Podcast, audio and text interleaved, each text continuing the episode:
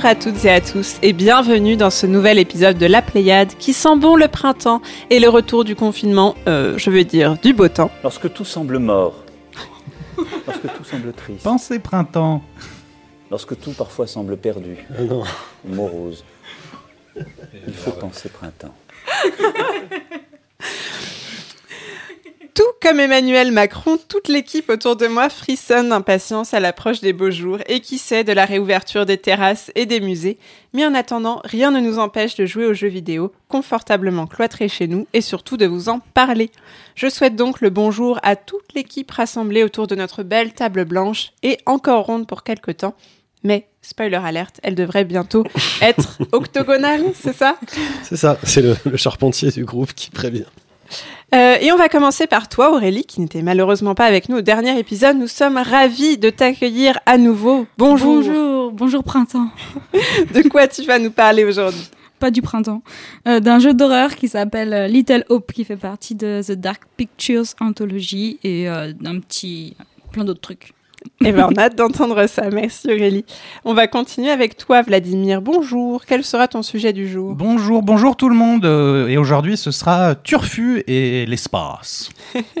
Un peu dans l'air du temps, puisque tu vas nous parler de solitude dans l'espace infini. Absolument. Euh, C'est ma vie. Bah, c'est vrai, c'était ta news Tout- euh, le mois dernier. Tout le monde là. fait un Chaque câlin fois à qu'il y a quelqu'un qui est perdu dans l'espace, euh, t'en parles. Je suis dans l'espace.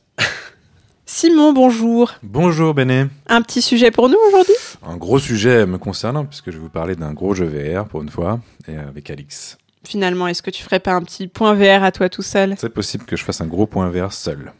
Dame Ariane, bonjour à toi. Salut Béné. Quelle sera ta chronique du jour? Alors, c'est The Life and Suffering of Sir Bronte.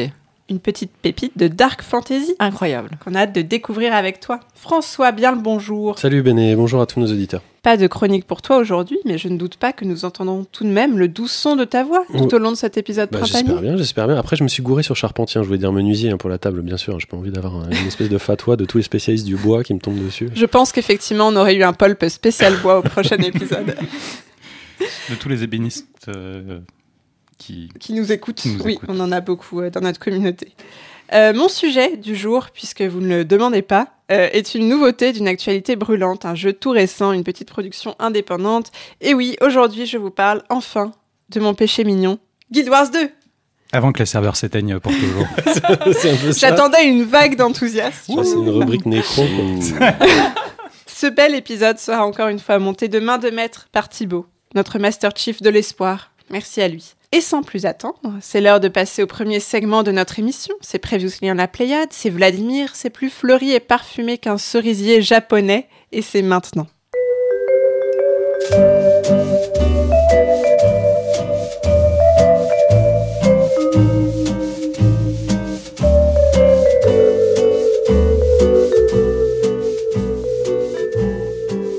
Et cerisier japonais, euh, comme toujours, euh, ce mois-ci par mail, puisque vous pouvez nous envoyer des mails via le merveillissime site lapléiade.fr. Josica Josette nous disait Je découvre votre travail de mise en page sur les pages des émissions. Quel taf, bravo, c'est la classe internationale.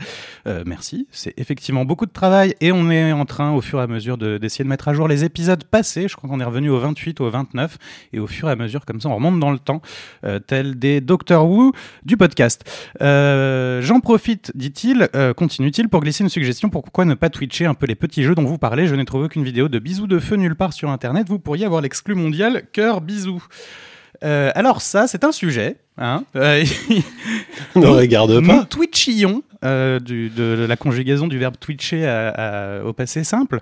Euh, et- et- mais ça va revenir. On, on a un peu arrêté, mais on va s'y remettre. Surtout François va s'y remettre. hein, Tout le parce monde, que c'est tu- surtout Aurélie, même Aurélie va toucher. Oh, oui, oui, à fond. Mais effectivement, sur ce genre de jeu euh, peu, peu, peu connu, euh, c'est pour ça qu'on qu'on voulait twitcher à l'origine. Mais par ailleurs, j'en profite pour rappeler que Bisous de Feu est absolument gratuit sur PC, donc euh, vous pouvez y aller, courez-y. Il n'y a pas besoin de nous regarder twitcher non plus pour, pour aller euh, faire ce très joli jeu de Tarmas, parce que c'est un est très joli très- jeu. Il est pas très long. Une, une à deux heures. Et par ailleurs, je signale, puisque nous en avons reçu message sur Facebook, l'existence de PAN21, PAN euh, en majuscule avec un point d'exclamation, un collectif de poètes qui, en novembre dernier, a fait une performance sur Twitch, justement, euh, intitulée Poe Game, au cours de laquelle on assiste à une partie de fable.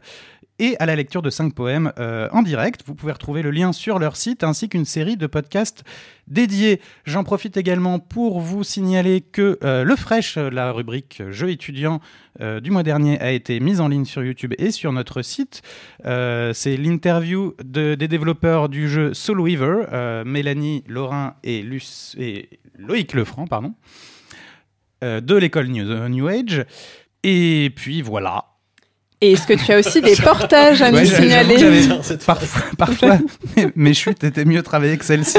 Euh, Tada. Tada Et donc des portages aussi Eh ben non, pas vraiment ce mois-ci, euh, si ce n'est une grosse mise à jour de Crusader Kings 3, le jeu de l'année 2020, euh, dont nous vous parlions en septembre dernier, qui euh, voit arriver des saisons un système de poésie générative pour pouvoir agonir vos ennemis tels des Vogons, ainsi qu'une amélioration des duels. Et je vous avertis au passage du lancement d'un jeu Stardew Valley en version jeu de société impliquant un grand plateau de jeu, 200 cartes, des tas de tuiles et tout ce qu'il faut pour reproduire la fabuleuse expérience qu'est Stardew Valley sur la table de votre salon. Jouer à Stardew Valley, je crois que je le dis pas assez souvent.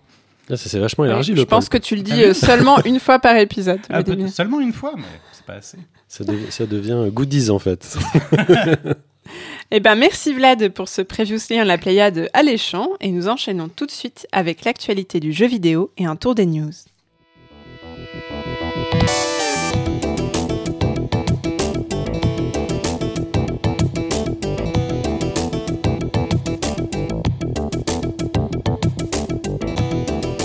Et on va commencer directement par une double news tout à fait standard sans aucun parfum de François.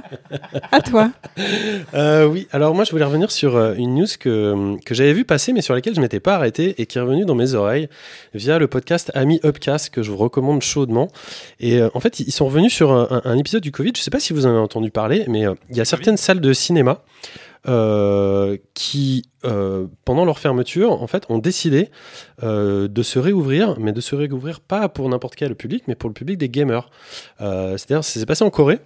Et en fait, il est possible pour des, joueurs de louer une salle de cinéma pendant euh, une séance. En fait, simplement, elle est privatisée jusqu'à jusqu'à pour plusieurs personnes pour qu'ils puissent jouer à des jeux vidéo sur le grand écran du cinéma. Et j'en ai pas énormément entendu parler de cette news. J'ai trouvé ça plutôt plutôt rigolo, plutôt intéressant. Alors, je sais pas du tout si ça peut être facilement mis en place. Par les cinémas, mais, mais j'imagine quand même que pour des salles, notamment je pense aux, salles d'arrêt d'essai ou des trucs comme ça qui ont, qui ont des petits écrans, ça peut être vraiment quelque chose qui, est intéressant. Alors ça, se loue entre 90 et 135 euros, ça se passe euh, dans la, dans la chaîne de cinéma sud-coréenne CGV euh, pour le, pour le moment, mais un service similaire est proposé dans plusieurs cinémas euh, aux États-Unis. Je trouvais que c'était quelque chose dont il fallait parler si jamais ça pouvait donner idée à des gens en France qui ont des cinémas en ce moment qui sont, qui sont non exploités, éventuellement de passer au travers des, des barrières gouvernementales et de pouvoir euh, privatiser euh, leur endroit. Oui, c'est Non, ça reste illégal en France. hein, pas... Les cinémas sont fermés. C'est quel, quel que soit l'usage. Tu peux faire une fête dedans, c'est interdit quand même. C'est pas le, la Oui, projection je- de film qui est, qui est interdite. Je suppose, je suppose que oui. Après, euh, je ne sais pas du tout euh, comment ça peut être euh, discuté. Euh, c'est, je pense que les cinémas sont fermés parce qu'on n'y attend pas qu'il y ait juste cinq personnes avec des règles, des règles particulières. Mais bon, ça, ça ne ça nous regarde pas. Je voulais juste te dire que à l'initiative de, de, de cette idée, j'avais fait quelques recherches et que le premier, en tout cas l'un des premiers cinémas à avoir fait ça, c'était un cinéma français justement. Mais sauf que c'était complètement hors période Covid puisque c'était en, en 2017 où il y avait déjà eu un cinéma. Euh, le, le 5, pour ne pas le nommer, de Lagny-sur-Ma- de Lagny-sur-Marne, qui avait, était un cinéma indépendant et qui, contre, euh, euh, pour se battre contre l'arrivée d'un- multiplex, avait proposé ce, genre de service. Donc moi, je dois dire que essayer de, jouer en multi ou en solo sur un jeu, mais sur un écran de, cinéma, ça, m'amuserait beaucoup. Évidemment, les, les, les, les coûts pourraient être partagés entre les joueurs. Ma deuxième euh, news, c'est euh, pour vous rappeler que la seconde cérémonie des Pégases se tiendra jeudi euh, qui arrive, jeudi 17 mars, et sera retransmise en direct et en ligne sur différents flux, comme ceux de jeuxvideo.com, le stream ou S1 qui est la, chaîne e-sport de, Canal quand même. Euh, c'est présenté par euh, Salomé Lagrelle, euh, je, pense. Et comme euh, l'année dernière, et pour euh, donc ça fait que deux ans, ça viendra récompenser les meilleurs euh, jeux vidéo euh, français. Euh, donc moi je vais regarder ça avec, euh, attention. La première, euh, la première édition était, euh, Euh, Il y avait des choses maladroites, il y avait des choses qui étaient bien. euh, donc, euh, on va voir ce que ça donne. euh. Là, l'idée, hein, évidemment, c'est de, mettre en valeur le- le- l'industrie euh, française et elle en a quand même pas mal besoin euh, en période euh, Covid. Je sais pas, Simon, si tu voulais réagir sur cette news. Oui, oui. euh, après, t'as pas dit assez de choses pour que ça devienne polémique, mais voilà, moi je suis pas hyper fan de- des Pégases en général. Je suis pas hyper fan de l'académie des jeux vidéo qui qui s'est un peu autoproclamée.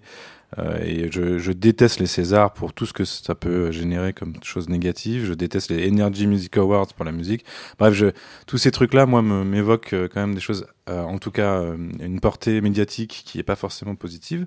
Et, je suis pas forcément OK pour être un vecteur de communication sur ce sujet. Mais comme toujours, nous sommes un podcast pluri, enfin, pluri euh, voix. Et euh, c'est.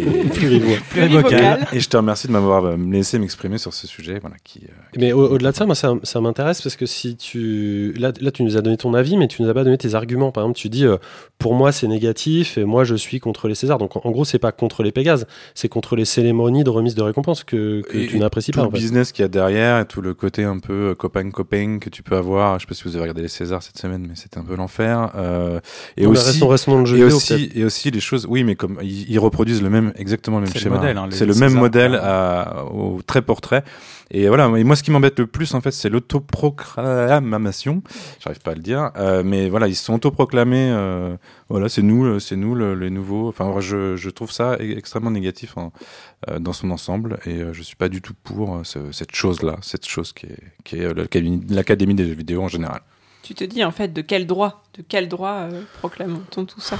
Oui, je trouve ça un peu triste et on en a, on n'a pas besoin de ça, je pense, vraiment, contrairement à ce que tu disais. Vladimir, tu lèves ta petite main tremblante. Ouais, moi je suis assez euh, d'accord avec Simon. Je trouve surtout qu'en fait ça fait très formol et très vieux et que pour moi euh, c'est ce- ce genre d'académie avec un grand A et puis de, de remise de prix et de trucs comme ça, c'est très 20e siècle et je vois, enfin, je vois pas bien l'intérêt. Je trouve pas que ça mette en lumière qui que ce soit. Je trouve pas que ça euh, valorise euh, des créateurs ou, ou valorise une industrie. Ça, ça m'intéresse pas. On va pas faire des, des Césars de la bagnole. Enfin, donc euh, voilà. Moi, j'aimerais bien répondre quand même. Est-ce qu'on se parle des, des, des- des académies euh, partout dans le monde et, et tous médias confondus euh, pour avoir ce genre de discours Ou est-ce qu'on parle spécifiquement des Pégases? Ah, de, de toutes, pas me concernant. Parce de que toutes, je, je prends une phrase que tu as dit, parce que moi j'en- j'entends des avis, comme en fait c'est comme avec Simon, mais j'entends aucun argument tangible. Par exemple, euh, tu viens de dire, euh, oui, ça ne met personne particulièrement en valeur. Donc est-ce que ça veut dire quand on décerne un Oscar à un film, ça ne met pas le film en valeur? Quand on décerne une palme d'or à un film, ça ne met pas le film en valeur Est-ce que ça- c'est est -ce c'est de ça dont on est en train de débattre? Alors là, déjà, tu prends deux choses qui n'ont rien à voir, qui sont euh, les Oscars, qui est une cérémonie de remise de prix, et euh, le, le Festival de Cannes, qui est un festival avec un jury. Et une remise de prix. Qui a une remise de prix, en l'occurrence, mais c'est un festival compétitif et ça n'a rien à voir avec une cérémonie. Certes, c'est pour ça. J'aimerais juste comprendre en fait de quoi vous parlez. Est-ce que vous parlez des académies ou des, des remises Mais tu as, quand même dit, ça, ça ne met pas les choses en valeur. Est-ce que tu penses que quand on décerne un Oscar à un film, qui est une académie, est-ce que ça ne met pas le film en valeur? Est-ce que tu penses que quand on rend un César à un film, par exemple un premier film ou un premier rôle, est-ce que ça ne met pas la personne en valeur dans sa carrière ou est-ce que ça ne met pas le, le film sous les projecteurs? Parce que c'est Mais ça, les ça que j'étais en train de dire en fait. De quoi et de qui? Euh, c'est- non, non, mais peu importe de quoi tu dis, c'est ça déjà que tu viens de dire. Oui, bah oui, c'est ce que je pense. Donc, quand on décerne euh, euh, un premier prix de la réalisation à un premier film, tu penses que la carrière de ce réalisateur-là n'est pas mise en valeur, il n'est pas projeté sous les médias, et ça lui donne pas des opportunités de s'exprimer, ça lui donne pas des opportunités pour produire un second film ou, ou ce genre de choses? Moi, je ne trouve pas. Ok, mais toi tu ne trouves pas, mais c'est pas argumenté, c'est faux ce que tu dis. mais que toi non les plus, faits- c'est pas argumenté. faits- ah bah si, ah si. Non, Non, non, mais je te le dis. Non, mais je te le dis très clairement. Je dis très clairement quand tu reçois aujourd'hui euh, un prix euh, au César, en l'occurrence euh, le, le- le prix du meilleur film, c'est ta carrière qui est bouleversée. Que tu sois acteur, que tu sois réalisateur, c'est ta carrière qui est bouleversée Alors, très clairement. Je vais te donner un exemple très clair. Omar Sy. Voilà, tu peux regarder Omar Sy. Il a eu, il a eu un César. Je peux te dire que le fait d'avoir un César, ça a bouleversé sa vie et sa carrière. Alors moi, je vais te Donc, dire. et ça, c'est dû à une académie. Je n'ai aucune idée de qui étaient les films sélectionnés au César qui ont eu lieu cette semaine. Je ne sais même pas quel jour, je ne sais pas qui a eu des prix, je ne sais pas qui a eu des prix l'année dernière, je ne connais pas ces gens, je ne connais pas Parce ces noms, je ne connais pas pas à ces ça. films. Parce que t'es pas dans le Je business. ne m'intéresse pas à ça. Après, je voudrais qu'on revienne aux jeux vidéo parce que les Césars, euh, on s'en fout. C'est pas le bah, sujet. hein. mais du Là, on coup, parlait des Pégases, quoi. Oui. Mon sujet, enfin ma news, c'était les Pégases, et, euh, et le, le sujet, c'est les Pégases. Après, que vous soyez euh, contre ou que ça vous intéresse pas, les, les- les cérémonies de remise des prix, les académies, ça vous regarde. Moi, ce qui m'intéresse, c'est vos arguments. C'est pas, c'est pas vo- votre Ils position. n'ont aucune Euh, légitimité, c'est mon premier argument, et, je suis désolé de faire le, le- le- le parallèle avec, euh, avec les Césars, parce que c'est exactement la même chose encore une fois, et de quel droit les Césars récompensent le meilleur film C'est que des personnes du, euh, de la profession qui, euh, qui jugent, c'est très peu le public, alors qu'au final, quand tu fais une œuvre, euh, que ce soit du jeu vidéo, de la musique ou, euh, ou du cinéma, tu t'adresses à un public, tu t'adresses pas à un sous-ensemble d'une élite euh, qui correspondrait à ton média. Donc c'est ça moi que je trouve complètement Juste avant de donner, enfin, je pense que Aurélie veut dire un truc, mais c'est pas une élite, c'est des collèges. C'est des collèges. Une académie, c'est des collèges de gens qui travaillent dans le métier. Ouais. Donc c'est pas le public qui vote, c'est les gens du métier. Tu as Ouais. différents collèges. Ça ça m'emmerde.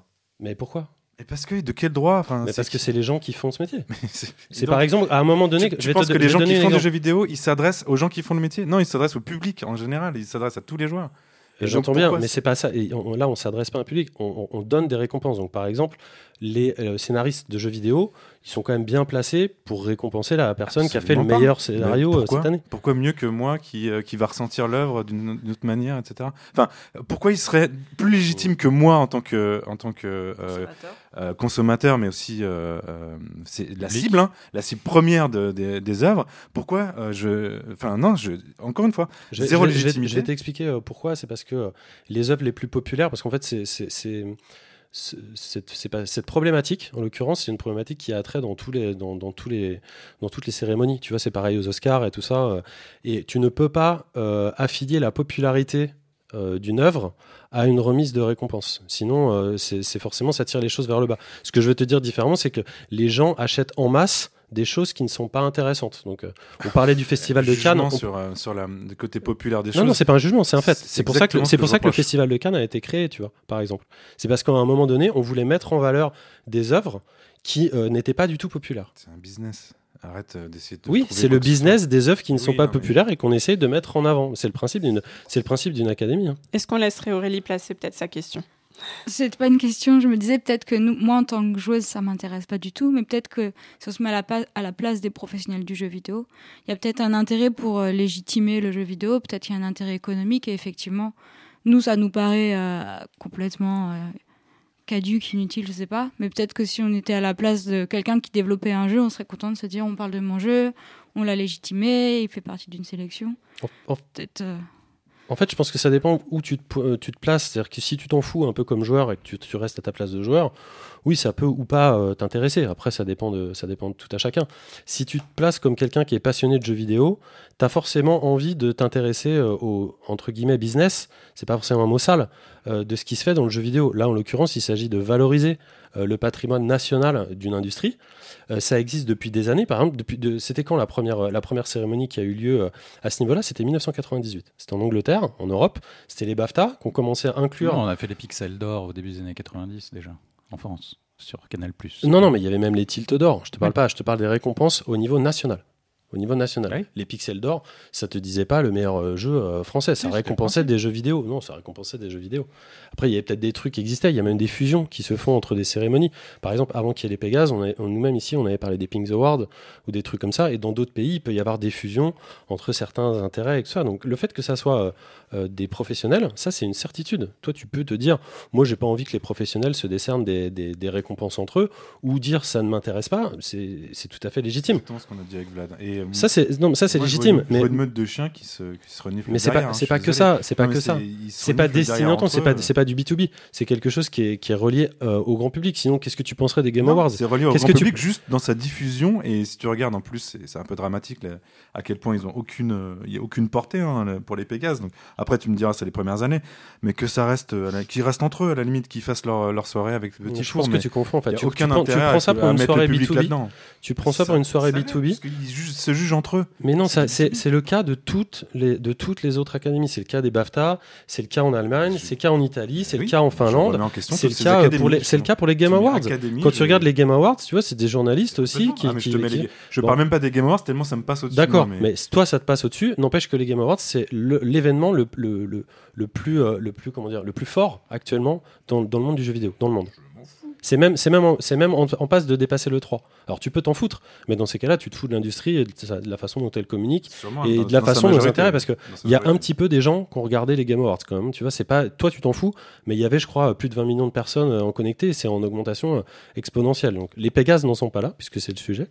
Mais euh, moi, ça m'intéresse surtout. ce, qui, était assez drôle, c'est que je me suis quand même euh, allé regarder des, historiques ou de, prix, etc. On est ultra à la bourre en fait, parce que quand je vous parle des, ba- des BAFTA euh, en Europe, il faut bien penser que en Angleterre, donc c'est depuis 98, même s'ils ont leur propre cérémonie depuis euh, 2004. Euh, en Suède, c'est en 2002. euh, en Allemagne, 2009. En Italie, depuis 2012. euh, en Finlande, en 2013. Et en 2020, les Pégases arrivent. Donc on n'est vraiment pas. euh, il est vraiment temps que, que, l'industrie se regroupe entre professionnels pour mettre en valeur ce qui se fait en France. Je pense qu'on est très très loin de, de rougir quand on voit la production euh, française, notamment, euh, notamment cette année, hein, avec, avec les titres de jeu qui sont, qui, sont, qui sont les, en compétition cette année, ne serait-ce que pour le, pour le jeu de l'année. Même si tout est pas parfait, moi aussi, il y a des moments où, où j'ai trouvé que l'animation était, était à revoir, que je suis pas ultra fan de l'esprit. Me sens un million de fois plus à l'aise dans des, dans des festivals comme l'Indiecade que dans des cérémonies comme celle-là. Mais pour autant, je trouve ça euh, très utile. Tu vois, quand euh, on a une, une industrie, euh, enfin, quand on a une société comme Asobo qui produit par exemple Microsoft euh, Flight Simulator ou, euh, ou, euh, ou euh, Heaven There is no game, je trouve ça intéressant de, se reposer sur n'importe quel euh, événement, y compris des événements de ce type, pour le mettre en valeur à l'international. Donc euh, merci beaucoup euh, à tous pour ce débat. Je vais rajouter juste un petit euh, mot de, fin, voilà une petite conclusion pour dire que je trouve que effectivement c'est bien d'avoir des événements qui valorisent la production française. Je suis tout à fait d'accord, mais je trouve ça un petit peu plus peut-être valorisant de le faire via des événements comme l'Indiecade avec des conférences, des interventions, du vrai contenu autour de ces jeux plutôt que par une cérémonie de récompense qui pose, comme le disait Simon, je trouve notamment des problèmes de légitimité et aussi de mon point de vue personnel euh, de compétitivité et je trouve que voilà on, fait mieux de valoriser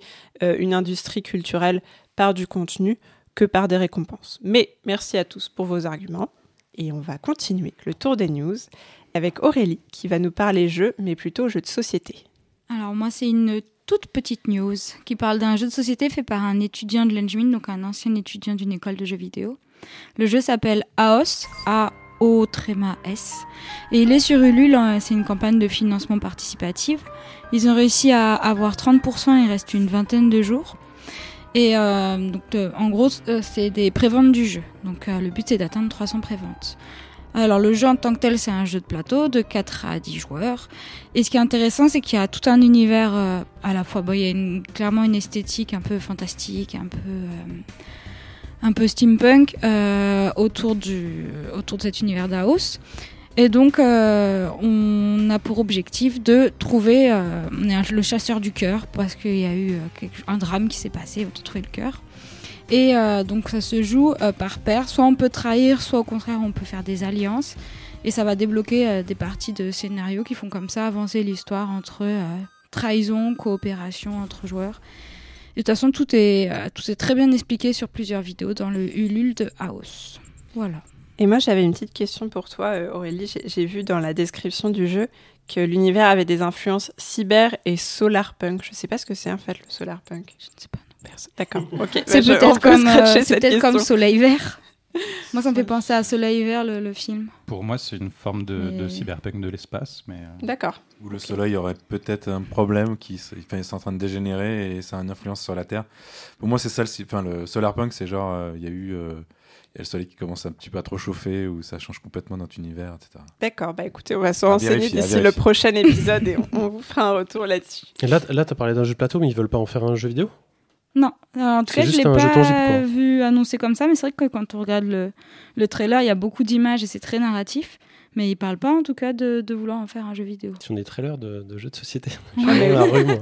Euh, Le jeu de société a le vent en poupe, et notamment effectivement sur les sites comme Ulule où, où ils peuvent être rapidement financés s'ils ont un bel univers derrière. Euh, et ben merci beaucoup Aurélie pour cette news. Et Vladimir, tu as je crois la dernière news de ce tour des news. Oh là là, oui. euh, suite euh, au meurtre affreux de Alisha, cette jeune adolescente retrouvée noyée dans la Seine à Argenteuil début mars, France Inter a consacré son émission phare, le téléphone sonne, une émission qui existe depuis 1978, euh, aux violences adolescentes. Et euh, sobrement euh, intitulé l'émission du 11 mars euh, Tueur à 15 ans. Et il n'a pas fallu plus de 4 minutes d'antenne pour qu'une auditrice fasse le lien entre le meurtre et le jeu vidéo, euh, sans qu'aucune contradiction ne soit apportée par les spécialistes en plateau. Et pendant toute l'émission, à peu près chaque appel d'auditeur était pour inventer un lien entre les jeux vidéo et, et la violence, lien qui non seulement n'est pas établi scientifiquement, mais il est même euh, prouvé qu'il n'existe pas. Euh, il a fallu attendre 24 minutes d'émission sur les 36 euh, pour que euh, quelqu'un euh, dise que euh, le contexte familial euh, dans les violences adolescentes est peut-être plus important que le jeu vidéo, et encore quelques minutes de plus pour signaler juste que des jeux vidéo non violents existent aussi, figurez-vous. Euh, Ariane, tu voulais dire un truc? Oui, en fait, c'était juste pour appuyer ce que tu disais parce que donc toute cette affaire, je l'ai lue euh, et je regardais les commentaires en fait sur plusieurs euh, plusieurs sites et à chaque fois, en effet, il y a tous les trois commentaires quelqu'un qui va dire c'est la faute du jeu vidéo, euh, la jeunesse d'aujourd'hui, etc. Et je m'étais fait la remarque est-ce que j'en parle? Aujourd'hui ou pas et donc je suis contente que tu en parles en fait parce que Aurélie Je fais aussi le lien avec une. euh, sur euh, la radio ce matin, il parlait des, des jeunes qui devenaient schizophrènes, enfin qui devenaient un peu, euh, un peu fous, qui pétaient un câble. Il disait il y avait trois raisons. C'était euh, qu'ils devenaient. Enfin, ils pouvaient être complotistes, euh, se mettre aux jeux vidéo et ensuite s'isoler. Et ils avaient cité ça sur la même, euh, lo- enfin, de la même façon. Et euh, ça remettait jamais en question les choix du gouvernement qui enferment les gens. C'était toujours euh, la faute, c'est euh, euh, les complotistes, le jeu vidéo. euh. Et donc, du coup, je trouve ça vachement intéressant de, de, de, de, de- de questionner ça et surtout l'impact que peut avoir les médias euh, sur le grand public qui joue pas forcément et qui a déjà des idées reçues. Et, euh, François. Ouais, d'autant plus que c'est c'est des sujets qui reviennent, mais, mais constamment. Moi, il n'y a pas longtemps, là, je me suis re- rebaigné sur le succès de GTA V et sur toute son histoire. Et je suis retombé sur des sorties comme ça de- de- d'invités sur des plateaux. euh, quand GTA V a commencé à tout cramer sur son passage commercialement. Et c'est à ce moment-là où les gens euh, sortent de leur fourré et puis commencent à dire oui. euh, mais c'est c'est dingue de voir ça avec du recul. Ils disaient euh, le jeu est dangereux. euh, le jeu- Mais c'est hallucinant. Enfin, je veux dire, c'est c'est vraiment, c'est vraiment de la merde, en fait, de parler comme ça. C'est crétin et c'est- ça sert, ça sert aucun sujet et certainement pas le drame qui a eu lieu. C'est Récemment, espèce de, de marronnier qui est bien pratique pour pas mal de gens. Ouais, mais il faut vraiment s'énerver maintenant, tu vois. Contre ce genre de choses, il faut vraiment que ça s'arrête. Bah, le premier truc que j'entendais sur ce, du, du coup, cet adolescent euh, qui a, qui a participé au meurtre, c'était c'était un jeune geek. oui, oui, oui, ça ils l'ont dit. ouais. C'est ce qu'on entend Simon. tout le temps. Puisque tout le monde a dit quelque chose sur ce sujet, je, je me permets. Thibaut, tu pourras aussi. Euh, non, non, moi je pense vraiment, et je l'ai- je l'avais tout de suite dit dans le Discord quand tu avais lancé le truc, c'est de l'ignorance. C'est vraiment de l'ignorance. C'est pas des gens qui sont mauvais. euh, je parle vraiment des journalistes là, en l'occurrence. C'est des gens qui sont d'une totale ignorance, qui sont Non. dans un autre monde. Ce, ce que j'ai trouvé fou, en fait, que des auditeurs euh, puissent penser ça euh, et, et l'expriment à l'antenne, ça, ok, mais que en plus, en plateau avec des spécialistes qui sont, en l'occurrence, une juge pour enfants, une pédopsychiatre, euh, une intervenante dans des associations et une journaliste, euh, en l'occurrence, qui est quand même journaliste de classe internationale, Fabienne Synthèse, euh, que que le truc soit soit pas euh, soit pas contredit et Soit pas, correctement plutôt, oui. euh, mis à plat était vraiment problématique. Et, euh, et en plus, tu vois, c'est Radio France. euh, ils ont fait euh, une émission en 2019 sur France Culture euh, qui s'appelle Les idées claires et qui démonte des, des hoax et des trucs comme ça pour expliquer justement en quoi la violence et les jeux vidéo ont, ont pas de lien dans la réalité et que de toute façon 90% des jeunes jouent et ça en fait pas des, des gens violents, qu'une personne sur deux joue aussi et que ça en fait pas des gens violents. Enfin, tu vois, tout ça. Ils ont une ça émission quoi. spécifique sur les jeux vidéo avec Olivier Bénis. Il y a une chronique hebdomadaire à 5h52 C'est pour ça euh, que le mardi. les personnes en présence euh, avaient une certaine ignorance de, Mhm. de, de ce sujet. Aurélie? Je vais juste finir, c'est. Enfin, ils peuvent pas être ignorants, ils sont censés être journalistes, ils doivent connaître leur sujet. Donc, du coup, moi, c'est ça qui me choque, c'est d'entendre des soi-disant spécialistes, journalistes qui, normalement, ont une parole qui est juste, qui est vraie, et clamer des choses comme si c'était. C'est comme ça, un point, c'est tout, sans argument, sans explication, et ensuite. euh, Ils l'ont pas clamé en fait, ils l'ont ils ont pas démenti. Ils ont laissé dire et, pas démenti. Et ils sont pas voilà, ils sont pas Ils ont- spécialistes ils ont de ce sujet-là, mais ils sont spécialistes, j'imagine, plutôt de, de sujets euh, sociaux, euh, etc. Mais le fait est que quand on a des prises de, de, de parole aussi tranchées, ils sont censés être là pour euh, justement faire un peu le contrepoids. Quoi qu'il en soit, je voulais terminer donc euh, pour vous inviter à envoyer euh, du courrier à Radio France Euh, puisque c'est possible, c'est très facile et ça marche très bien. Moi, je le fais souvent. Vous allez Ah, sur, sur mediator.radiofrance.fr et il y a un formulaire très facile à remplir. Donc, vous pouvez aller envoyer et vraiment faites-le. c'est pour, pour dire que ce genre de choses ne doit plus exister, a fortiori sur le service public, quoi. Que c'est plus possible de- d'entendre des choses comme ça. Voilà. Eh ben, merci beaucoup euh, Vladimir et merci tout le monde pour ces news euh, très riches. Et, on va et on va enchaîner avec notre rendez-vous mensuel consacré aux pixels d'antan et d'aujourd'hui. C'est présenté par Seb22 et c'est l'heure du flash mo5.com.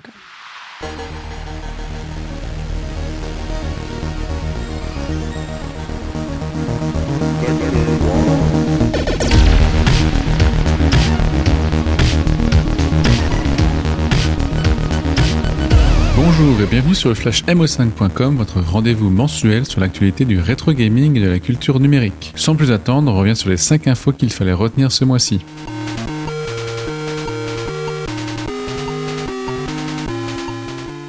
Commençons par un programmeur célèbre qui revient après des années d'absence. David Crane, créateur de Pitfall et cofondateur d'Activision, a créé un nouveau studio, Audacity Games, avec deux de ses anciens collègues, le légendaire duo Dan et Gary Kitchen.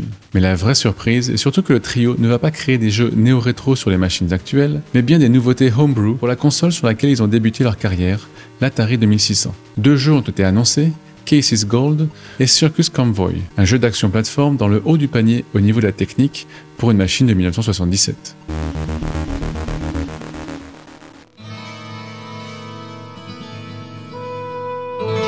Et on continue avec les annonces rétro de Blizzard. Les rumeurs étaient donc vraies, et Blizzard a logiquement profité de la BlizzCon pour officialiser, entre autres, un remaster 3D de Diablo 2 après celui de Warcraft 3 l'année dernière. Développé par Vicarious Visions, Diablo 2 Resurrected inclura l'extension Lord of Destruction, permettra de repasser au graphisme d'origine à tout moment et proposera même la compatibilité avec les sauvegardes du jeu originel. Attendu dans le courant de l'année sans plus de précision, et les plus impatients peuvent même s'inscrire à l'alpha technique dès maintenant sur le site officiel.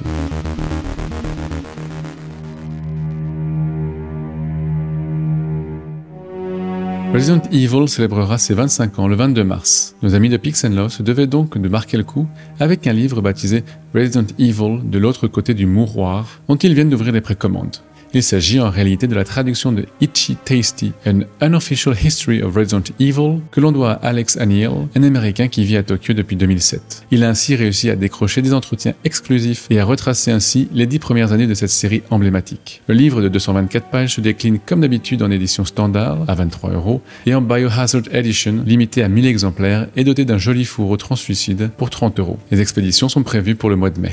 Mais un peu avant cela, le 29 avril, pour être précis, leurs cousins de Mackey Books vont également fêter cet anniversaire avec Génération Resident Evil de Bruno Roca, journaliste pour Feu IG Mag et créateur du podcast de la revue de presse JV. Abordant la série et son impact de manière plus large, avec notamment les films et autres produits dérivés, mais également plus analytique, le livre se décline lui aussi en deux versions, l'édition standard à 20 euros et l'édition collector à 25 euros. À noter que l'ouvrage s'inscrit dans la nouvelle collection appelée Génération, mais nous aurons l'occasion de revenir dessus.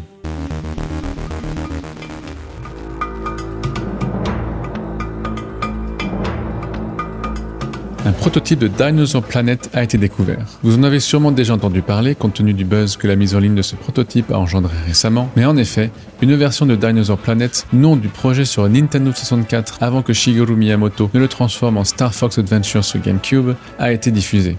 Et encore, si elle tourne bel et bien sur N64, cette version de Dinosaur Planet intègre déjà les personnages de la série Star Fox, alors que Rare avait initialement imaginé ce jeu d'action-aventure comme une licence originale. En conséquence, ce prototype daté de décembre 2000 est très complet, même s'il ne fonctionnera pas forcément très bien sur émulateur. Il devrait en revanche marcher, comme en témoignent plusieurs vidéos de gameplay du jeu, via une flashcard, à condition de faire certains réglages. Le dump peut entre autres se récupérer sur Twitter.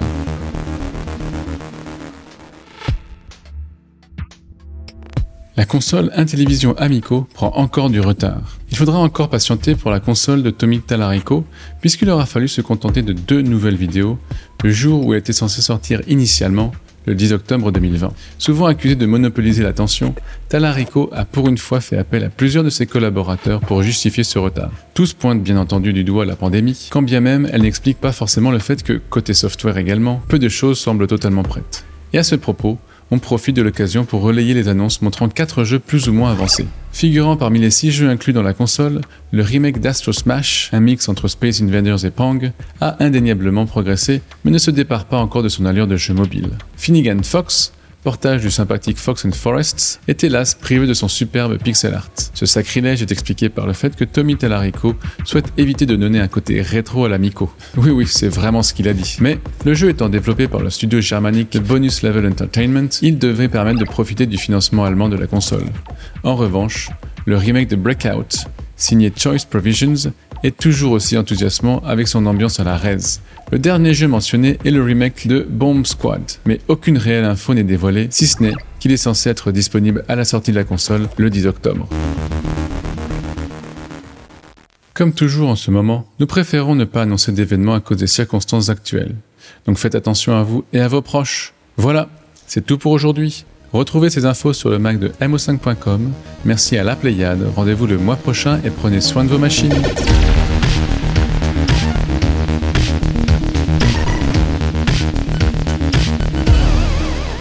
Sébastien. Et vous pouvez, comme d'habitude, retrouver toutes ces news de façon détaillée sur le Mac de mo5.com et sa chaîne YouTube. François, tu avais un petit complément d'information à faire. Oui, bon, c'est genre si je fais mon flash MO5 à moi, mais je suis un peu déçu là. Il n'a pas parlé de ça, euh, Seb, euh, ce mois-ci. Mais on a appris, tu sais, la, la- NASA a envoyé un nouveau rover euh, sur Mars.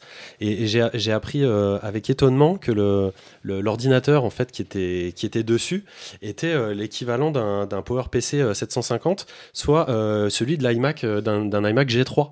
En fait, euh, donc ça peut paraître étonnant, donc c'est un peu rétro, hein, c'est pour ça que je me, je me greffe à, à la loose là-dessus.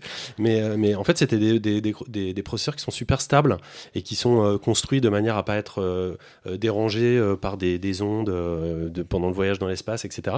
Donc voilà, c'est pas le dernier cri qu'on envoie sur Mars, c'est avant tout des appareils qui sont fiables et, et pourquoi pas rétro.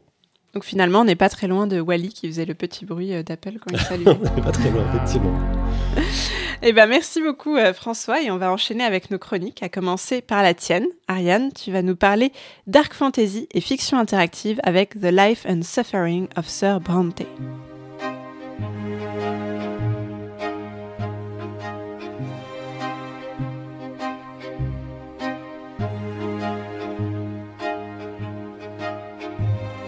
Alors, ce jeu, The Life and Suffering of Sir Bronte, nous vient de Tomsk, en Russie. C'est fait par Sever Studio et édité par 101 XP. Donc, euh, avant de parler du jeu, je voulais vous parler d'un souvenir. Est-ce que vous vous souvenez, pour ceux qui étaient nés, de cette pub CNP Assurance de 1993 sur la vase numéro 2 de Shostakovich? Bah, c'est mon année de naissance, donc non, je m'en souviens Bon, pas trop. peut-être pas toi. En fait, on voit la vie d'un homme défiler de son enfance à la vieillesse. C'est une belle publicité qui m'avait beaucoup touchée et à la fin qui me rendait toujours un peu triste, nostalgique et ému. Tu me regardes bizarrement, mais tu la connais cette pub Par la mort, ça, il finit, il meurt à la fin de. Bah non, mais il finit, c'est le cycle de la vie en fait, et après il a un enfant à lui. C'est un scrolling euh, horizontal Exactement, de gauche à un droite. petit garçon Ouais, en fait qui court dans les années 40, euh, voilà. Eh bien, ce jeu m'a permis de revivre les mêmes sensations. Et pour ça, c'était vraiment un, un jeu extraordinaire. Et en fait, euh, il y a des jeux par exemple comme celui que j'avais présenté avant, Tohu, qui sont très bien parce que le gameplay est fun, parce qu'il y a des récompenses, parce qu'il y a de l'action et des secrets. Mais parfois le scénario est un peu moins travaillé. Et en fait, dans Life and Suffering, il n'y a pas de coffre, il n'y a pas d'énigme, il n'y a pas de récompense, mais il y a un scénario incroyable. Et il est tellement prenant qu'en fait, on s'en fiche toujours de cliquer parce que c'est vraiment systématique. hein. C'est des feuilles qui tournent, un QCM, choisir, et ensuite, euh, moi j'ai fait une session de 6 heures par exemple. Et euh, et il y a énormément de lectures, et c'est comme en fait un, un roman de Dostoïevski où on parcourt toute la vie euh, de cet homme, sa famille, la patrie, les amis. Le vrai titre du jeu s'appelle The Life and Suffering of Sir Bronte in Times of the Fall of the Blessed Arknan Empire. En français, ça donne la vie et la souffrance de Sir Bronte lors de la chute de l'Empire Arknan sacré. Et donc Sir Bronte, c'est nous. Euh, dès le début, on choisit un prénom, on devient ce personnage et le livre s'adresse à nous et en fait, on écrit l'histoire de notre vie. Donc, euh, euh, quand on était petit aussi, on avait un livre, dont tu m'avais parlé François, qui s'appelle Le livre dont on est le héros. Toi qui appartiens à cette ancienne époque. Non, mais toi et moi, mais tu m'en avais parlé, etc. la dernière Ouais, fois à, notre réunion, voilà. Donc c'est un livre où en fait on a des, des choix et ces choix nous amènent à une certaine page pour continuer l'histoire et on a l'impression de choisir un petit peu la, la destinée de- de- de- du héros. Et bien en fait, euh, c'est un peu comme ça dans, dans le jeu puisque dès la naissance, dès le début de l'histoire, en fait, on commence avec la naissance de, de nous. Donc on est un bébé et dès qu'on est bébé, en fait, on a les premiers choix. Et euh, donc il va falloir euh, faire des choix qui vont déterminer en fait nos caractéristiques. Donc ce sont des points qui sont attribués à chaque fois, donc plus 1, moins 1, plus 2, moins 2, dans la manipulation, la détermination, la diplomatie, la, volonté. Et tous ces choix, petit à petit, vont dévoiler et modifier l'histoire. Euh, mais vraiment de façon assez significative, c'est-à-dire qu'il y a carrément des arcs entiers qui ne vont pas apparaître parce qu'on n'aura pas eu assez de perception ou autre. Et donc, euh, on a des choix de carrière, des, relations avec les amis, on a, on a même euh, la destinée de- du, peuple et de, l'Empire qui, se joue selon nos, choix. Et donc, j'ai vraiment aimé en fait cette, richesse parce que le jeu, en, fait, quand on le regarde, c'est juste un livre ouvert avec des, Des post-it. des, des post-it, voilà, qui représentent en fait les caractéristiques du, du, du joueur. À gauche, le texte, à droite, l'image ou le QCM de choix. Et euh, il y a quand même euh, 500 000 mots dans le jeu à lire, en, au minimum.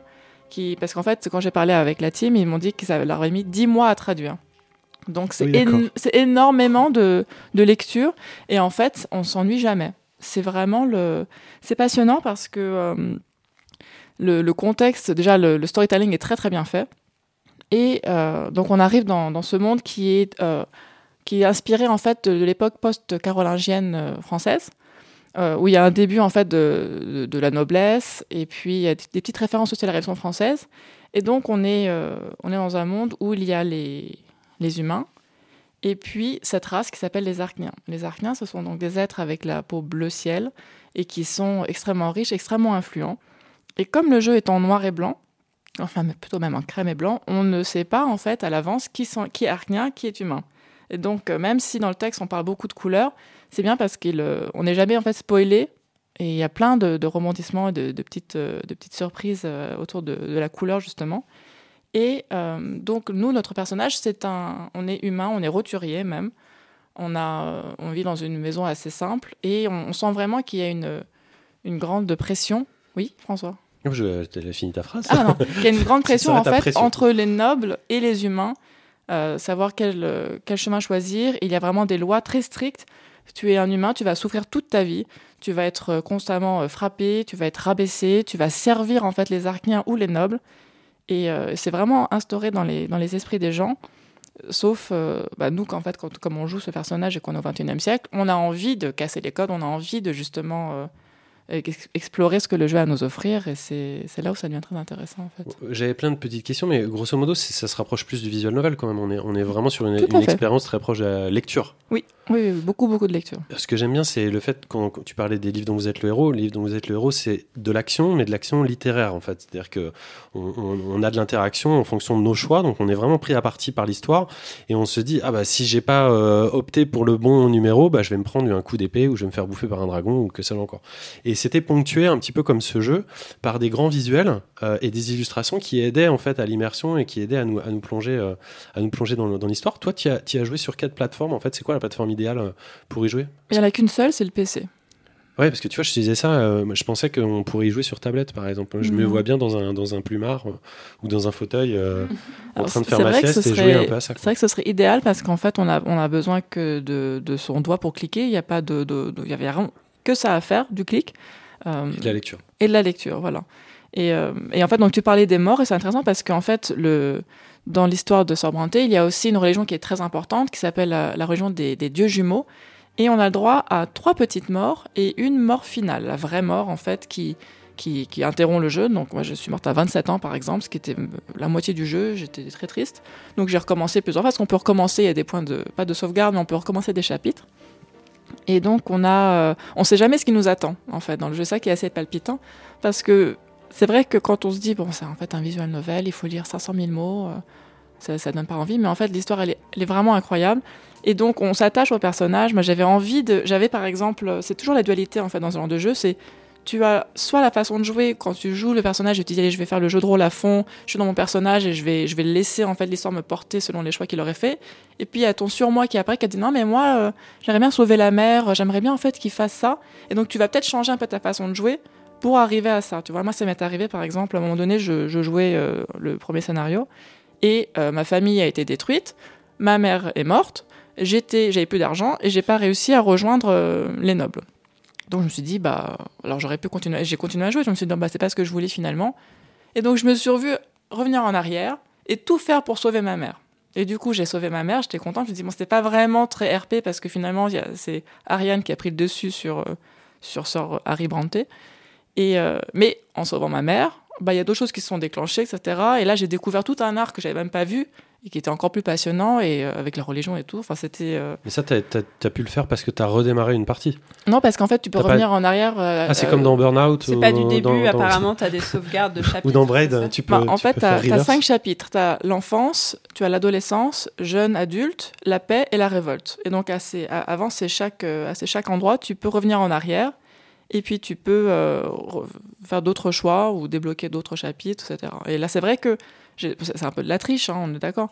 Et euh, pour sauver ma mère, bah, j'ai refait en fait le chapitre de, de jeune adulte et de la paix parce que je, je voulais pas en fait que ma mère meure. Oui, pour moi, c'est pas de la triche. hein, pour avoir fait pas mal de visual novels, surtout japonais, il y a quelques temps, euh, ça fait partie du. En tout cas, de la façon dont les devs ont construit le jeu, c'est-à-dire de pouvoir avoir des embranchements un peu stratégiques. Ils savent, ils ont pas, euh, ils peuvent pas. euh, on- je sais pas si vous avez vu ce débat il y a pas longtemps, mais euh, de, tu peux pas faire un jeu avec une infinie possibilité parce qu'à chaque fois, ça demande euh, énormément d'efforts créatifs et, euh, même techniques. Mais donc, ils ont fait des embranchements des nœuds qui sont des nœuds principaux et que tu peux ré- réexplorer à ta guise. Et ça, pour moi, c'est pas de la triche. Ça fait partie aussi de, l'expérience de vivre toutes les histoires, toutes les histoires qu'ils ont imaginées.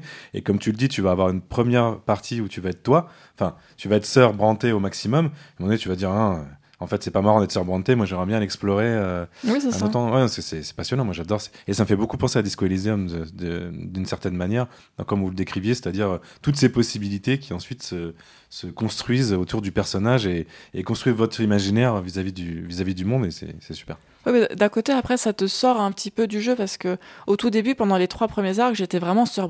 J'a- J'avais euh, la musique dans les oreilles, j'avais joué 6 heures, donc euh, j'étais vraiment, vraiment dans le jeu. Et puis après, quand j'ai vu qu'un choix me, me, me plaisait pas, enfin, en me disant Ah, mais en fait, euh, j'ai pas droit à cette réponse parce que j'ai pas assez de manipulation, de point manipulation. Et ben là, en fait, je suis sortie du jeu, je me suis dit non, je vais revenir en arrière, etc. Et là, je me suis dit, ah, c'est quand même un peu dommage, j'aurais dû jouer le jeu jusqu'au bout et voir jusqu'où ça pouvait aller. Et euh, j'ai un peu regretté, en fait, d'avoir gâché cette première expérience. Et c'est comme dans les jeux de David Cage, t'as une espèce d'arbre où tu peux voir ce que t'as fait, ce que t'as pas fait. euh, Alors, dans un des onglets, oui. arrière, ouais. Alors, tu peux. Alors, c'est c'est plus compliqué que ça parce qu'en fait, tu ne vois pas ton, ton le trait de ta vie. Tu as, tu vois les chapitres que tu as débloqués et les, et les, les histoires que tu as complétées, mais c'est quand même difficile parce que même si tu reviens en arrière, même si tu penses avoir, euh, tu vois, plus ou moins fait les mêmes choix ou changé les choses, eh bien, il va manquer un point où il y a un moment donné où tu n'auras pas fait le bon choix et donc tu auras d'autres histoires qui vont apparaître. Et il n'y a pas de fil d'Ariane, si tu veux, qui, qui, te, qui, te, qui te tient de A à Z. euh, Phil d'Ariane, très belle conclusion. Et euh, Voilà. est-ce que, comme dans les, les jeux Telltale, tu vois, euh, tant de pourcents de joueurs ont choisi euh, de faire ça tant Non, j'ai pas vu, j'ai pas vu. Je t'avoue que j'ai, j'ai- je voulais arriver jusqu'à la fin, donc à la fin de la révolte, et je n'y arrive pas. Euh, à chaque fois, je me fais tuer, ou je fais les mauvais choix, ou... Et donc, euh, c'est, quelque chose auquel je rejoue énormément. Mais, euh, mais vraiment, pour le, studio, j'espère pouvoir les, avoir bientôt pour, en- pour en discuter, parce que euh, il y a énormément de leurs références sur l'histoire française m'intéressent beaucoup. Je voudrais qu'ils m'en parlent un peu plus, et aussi le, le démarche de l'écriture, parce que vraiment, les dialogues, l'histoire, toute la politique, euh, c'est super bien fait. Quand on est un enfant, c'est vraiment des, des choix d'enfants qui sont importants. L'adolescence aussi, avec l'amour, avec les sexualités. Et là, quand on est adulte, c'est. Alors, moi, par exemple, j'étais juge dans une des histoires et j'avais des, des procès à gérer, j'avais des. C'est leur premier, leur première œuvre de ce Oui. type parce que ça a l'air extrêmement, comme tu dis, euh, maîtrisé. euh, Comme, Oui, ah, c'est vraiment bien. Et j'ai cherché partout. Alors, il y a très peu d'infos sur Sever Studio euh, que, qui sont disponibles, donc j'espère vraiment pouvoir en parler avec eux. Mais pour, c'est, pour moi, c'est, vraiment incroyable le travail. Déjà, 10 mois de traduction. Euh, déjà, nous, euh, quand on traduit des interviews, je trouve ça euh, difficile. Alors, 10 mois de 500 000 mots, enfin, c'est, Du coup, ça n'est qu'en anglais ou en russe? c'est en anglais ou en russe, exactement. Et je ne suis pas sûre de sortir une version française pour l'instant. Mais à mon avis, comme ça cartonne, il y a des, les, les, les, les, les retours sont dithyrambiques à son sujet, ça va, ça va probablement sortir. Enfin, en tout cas, je leur souhaite. Eh ben, merci beaucoup, euh, Ariane. Je pense que c'est un petit euh, coup de cœur Ah, potentiel pour pas mal de monde. Ah oui, oui, oui, c'est sûr. Euh, et on va enchaîner avec Simon. Euh, on attendait, Simon, depuis assez longtemps que tu nous fasses un retour d'expérience sur Half-Life Alix. Et tu as choisi de le faire via un angle original. Je vais te laisser nous en parler.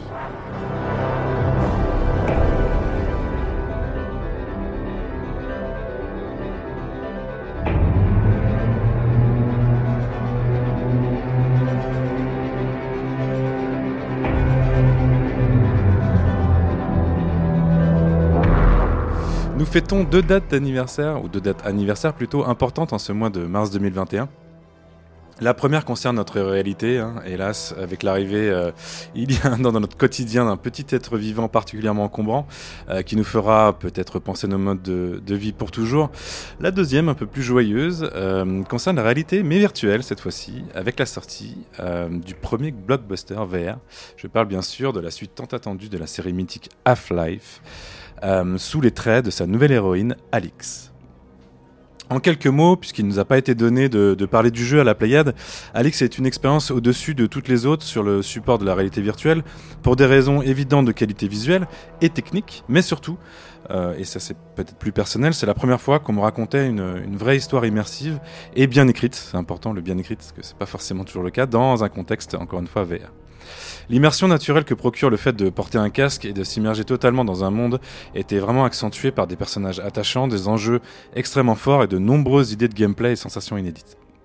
Mais ce qui m'amène à vous parler d'Alix aujourd'hui ne concerne pas directement le jeu, comme le disait mon, ma chère Béné, euh, le jeu d'origine, mais des expériences qu'il a engendrées par ses fans sous euh, la forme qu'on appelle dans le milieu les mods. Dans le milieu. Dans le milieu. Chez les connoisseurs. Pour continuer mon parallèle plus que douteux avec le Covid, c'est comme si je vous parlais aujourd'hui des bienfaits de ces variants, mais en mode euh, mode de, de, de jeux vidéo. Bon, de- Je désolé suis pas ce que l'analogie Oui, euh, soit excellente. Désolé pour ça.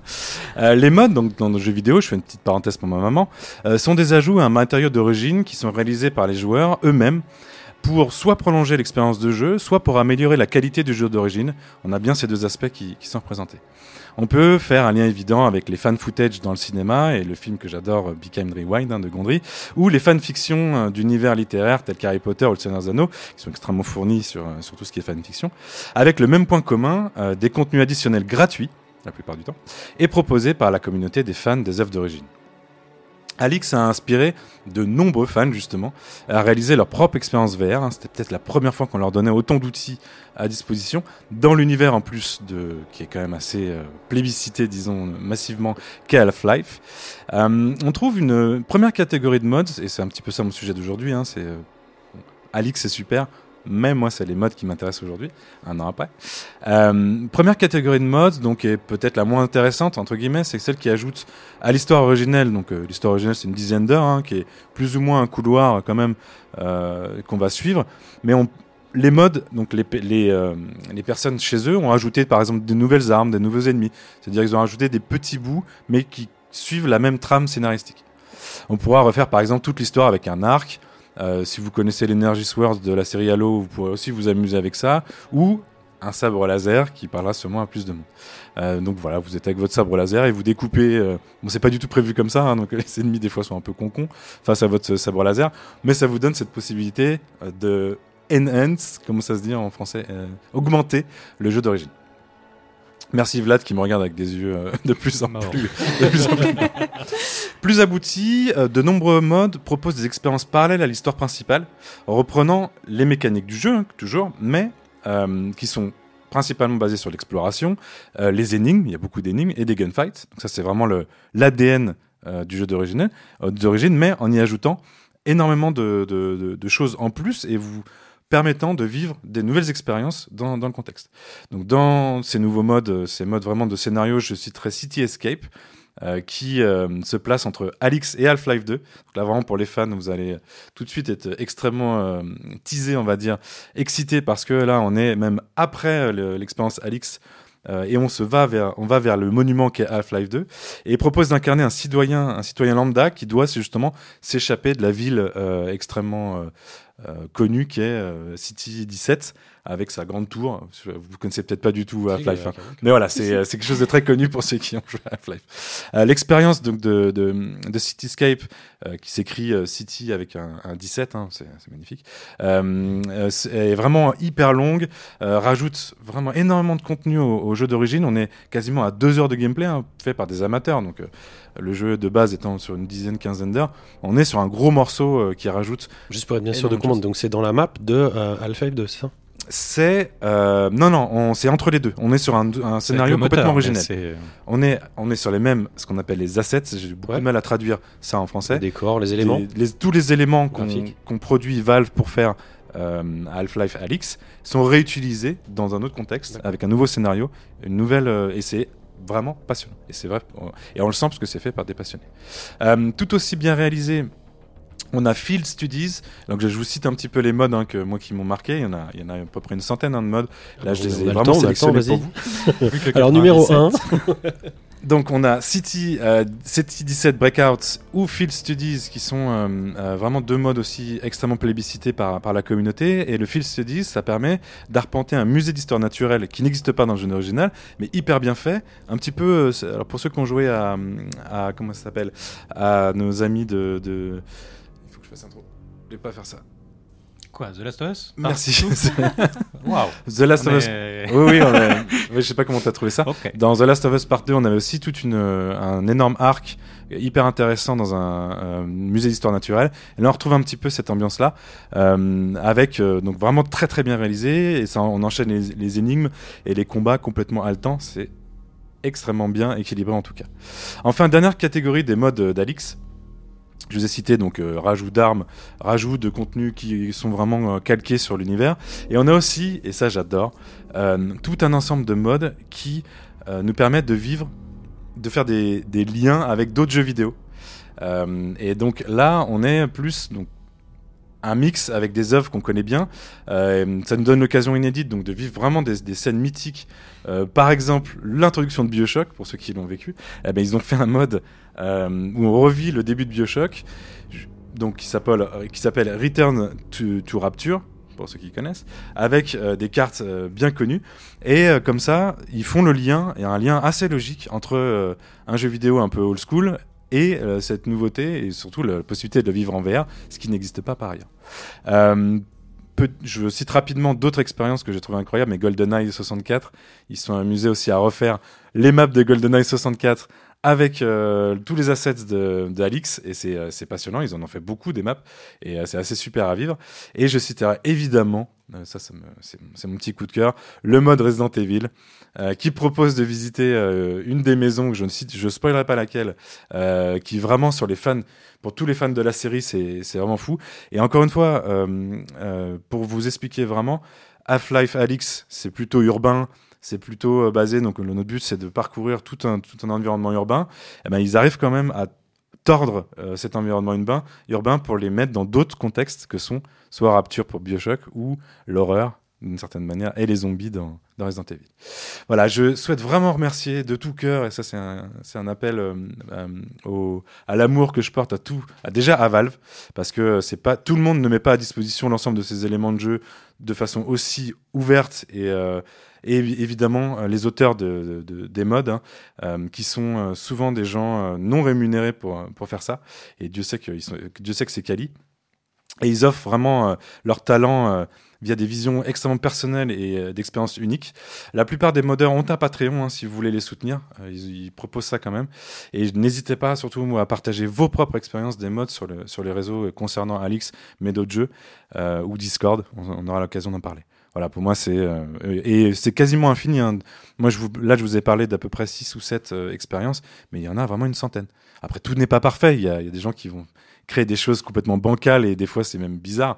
Mais euh, la plupart du temps, c'est on- c'est impressionnant le talent des des je vais appeler ça des bénévoles, hein, parce que mais de- de- des gens chez eux, je suis toujours impressionné. François, tu avais une question. Euh, bah non, c'est très très très bien de faire euh, de, parler comme ça aussi bien de la communauté des, des modes. hein. Ça fait ça fait des années que ça existe et ça fait des années que c'est très fun. Euh, Il y a un petit peu un côté quand même euh, pizza 4 fromages. Hein, faut pas se le cacher. Quand tu quand tu regardes des modes, ça, ça, on sort de de la garantie de ce que les auteurs ont voulu faire du jeu pour l'ouvrir à n'importe quelle créativité, n'importe quel délire. Et c'est ça qui est justement qui est, qui est, qui est fun. Est-ce que tu sais s'il y a une version qui existe de genre downgradée, tu vois, genre toute pixelisée euh, en VR, mais avec des, des gros pixels qui tâchent? Pardon? Donc ça, ça répond à ma question. Ça veut, ça veut dire non. Donc euh, deuxième question. Il est un peu pixelisé Est-ce déjà, que- le jeu de base. Hein. Non, moi non, c'est beau. quand même. C'est un des plus beaux, un des plus beaux qu'on a pour l'instant. Ça, ça ne- Je- l'un n'empêche pas l'autre. Je- Euh, Non, non, mais ta, ta question me fait m'évoque quelque chose que j'ai oublié de préciser. C'est vrai que euh, ce que n'a peut-être pas des fois, enfin, ce que n'ont pas forcément tous les modeurs, c'est euh, l'équilibrage justement par rapport au gameplay. Et euh, c'est beaucoup plus dur que le jeu d'origine. C'est-à-dire que je me mets en normal et en fait, je me fais défoncer parce que le jeu d'origine était plutôt équilibré sur exploration, gunfight, etc. Et des fois, je me retrouve devant des gunfights où je suis obligé de les recommencer trois fois parce qu'en fait, je me suis pas mis exactement à l'endroit que le mec avait choisi. Donc oui, il y a un, petit côté, euh, comme je te disais, euh, euh, à scotcher, enfin, euh, œuvre un peu plus euh, Joe la bricole. Joe la bricole, mais que, qui est aussi extrêmement intéressant. Référence.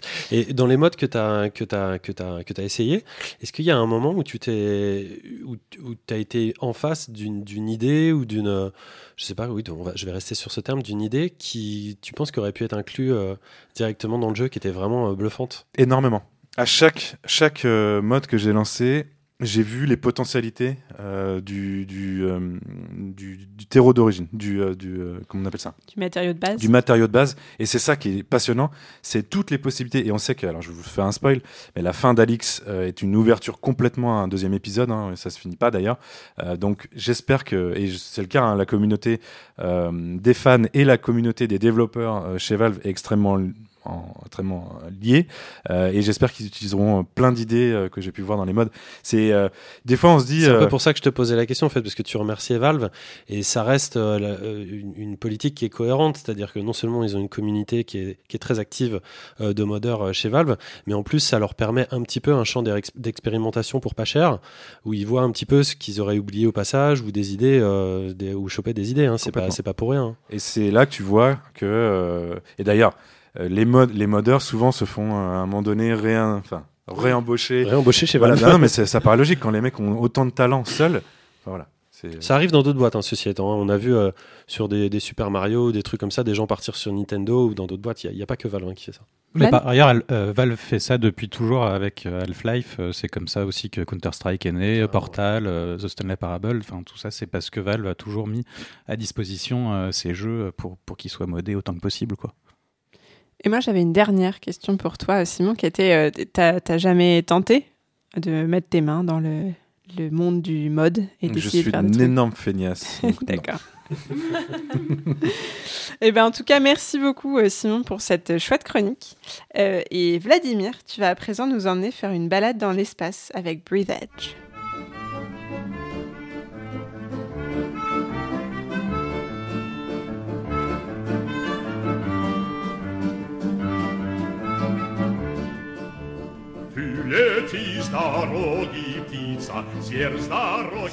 Et c'est également un jeu russe, d'ailleurs. C'est euh, c'est de saison, apparemment.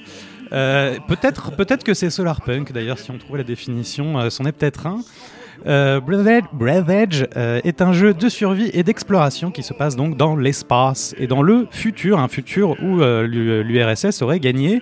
Et euh, nous jouons un personnage qui s'appelle Homme et euh, qui est sur un très grand paquebot euh, funéraire. C'est une sorte de corbillard gigantesque. Euh, Je te coupe tout de suite, tu as dit une- un futur où l'URSS aurait gagné. Oui. Aurait gagné quoi? Euh, tout La court. guerre froide en général. D'accord, pardon. Donc un, un paquebot stellaire euh, dédié à convoyer euh, des cercueils et notre, euh, notre personnage donc lui accompagne euh, son grand-père vers sa dernière demeure quand tout à coup le paquebot explose. Euh, le jeu suggère que ce soit probablement la faute au brocoli de l'espace vert, mais on n'en saura pas beaucoup plus. Euh, le fait est qu'on est le seul survivant euh, de, l'explosion et qu'on est euh, reclus dans un, tout petit, compartiment où il y a de l'oxygène, à peine plus grand qu'un studio parisien. Et à partir de là, on va devoir essayer, c'est là que le jeu de survie et d'exploration commence, de faire des sorties dans l'espace avec le peu d'oxygène qu'on a pour essayer de, de ramasser tout ce qu'on va pouvoir trouver des petits bouts de métal, des petits bouts de verre, des petits bouts de, de câbles, euh, les ramener à la maison. Et essayer avec ça de construire des, euh, des outils euh, dans un, un futur usé, hein, c'est-à-dire un peu, vous voyez la vision de la station Mir dans Armageddon, euh, quand il y a l'officier russe qui tape à coups de clé à molette pour réparer.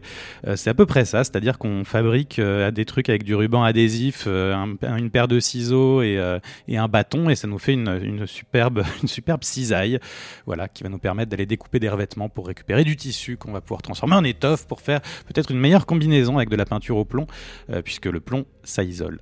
Euh, et donc l'ensemble, l'ensemble du jeu, euh, en tout cas sur, les, les, les 20 premières heures, euh, va se passer comme ça. Euh, c'est très très vaste. Le monde, c'est un monde ouvert qui est euh, théoriquement entièrement accessible depuis le début. On est limité uniquement par nos capacités de, de déplacement et surtout par le peu d'oxygène qu'on a. Et on doit aussi euh, se nourrir et boire, c'est important.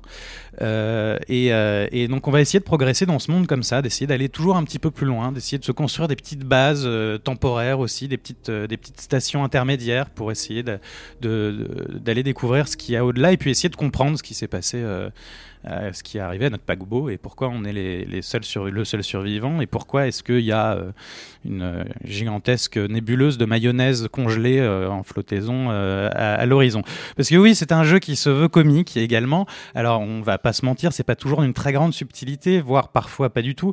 Et puis ils ont une grosse tendance à se toucher le méta et ça, ça peut être un peu, un peu, un peu, gavant parfois. hein. Tu sais quand les développeurs sont là en te hurlant au visage, regarde comme j'ai brisé le quatrième mur, regarde, hein, regarde, regarde, regarde. Là tu fais oui, bon, ok.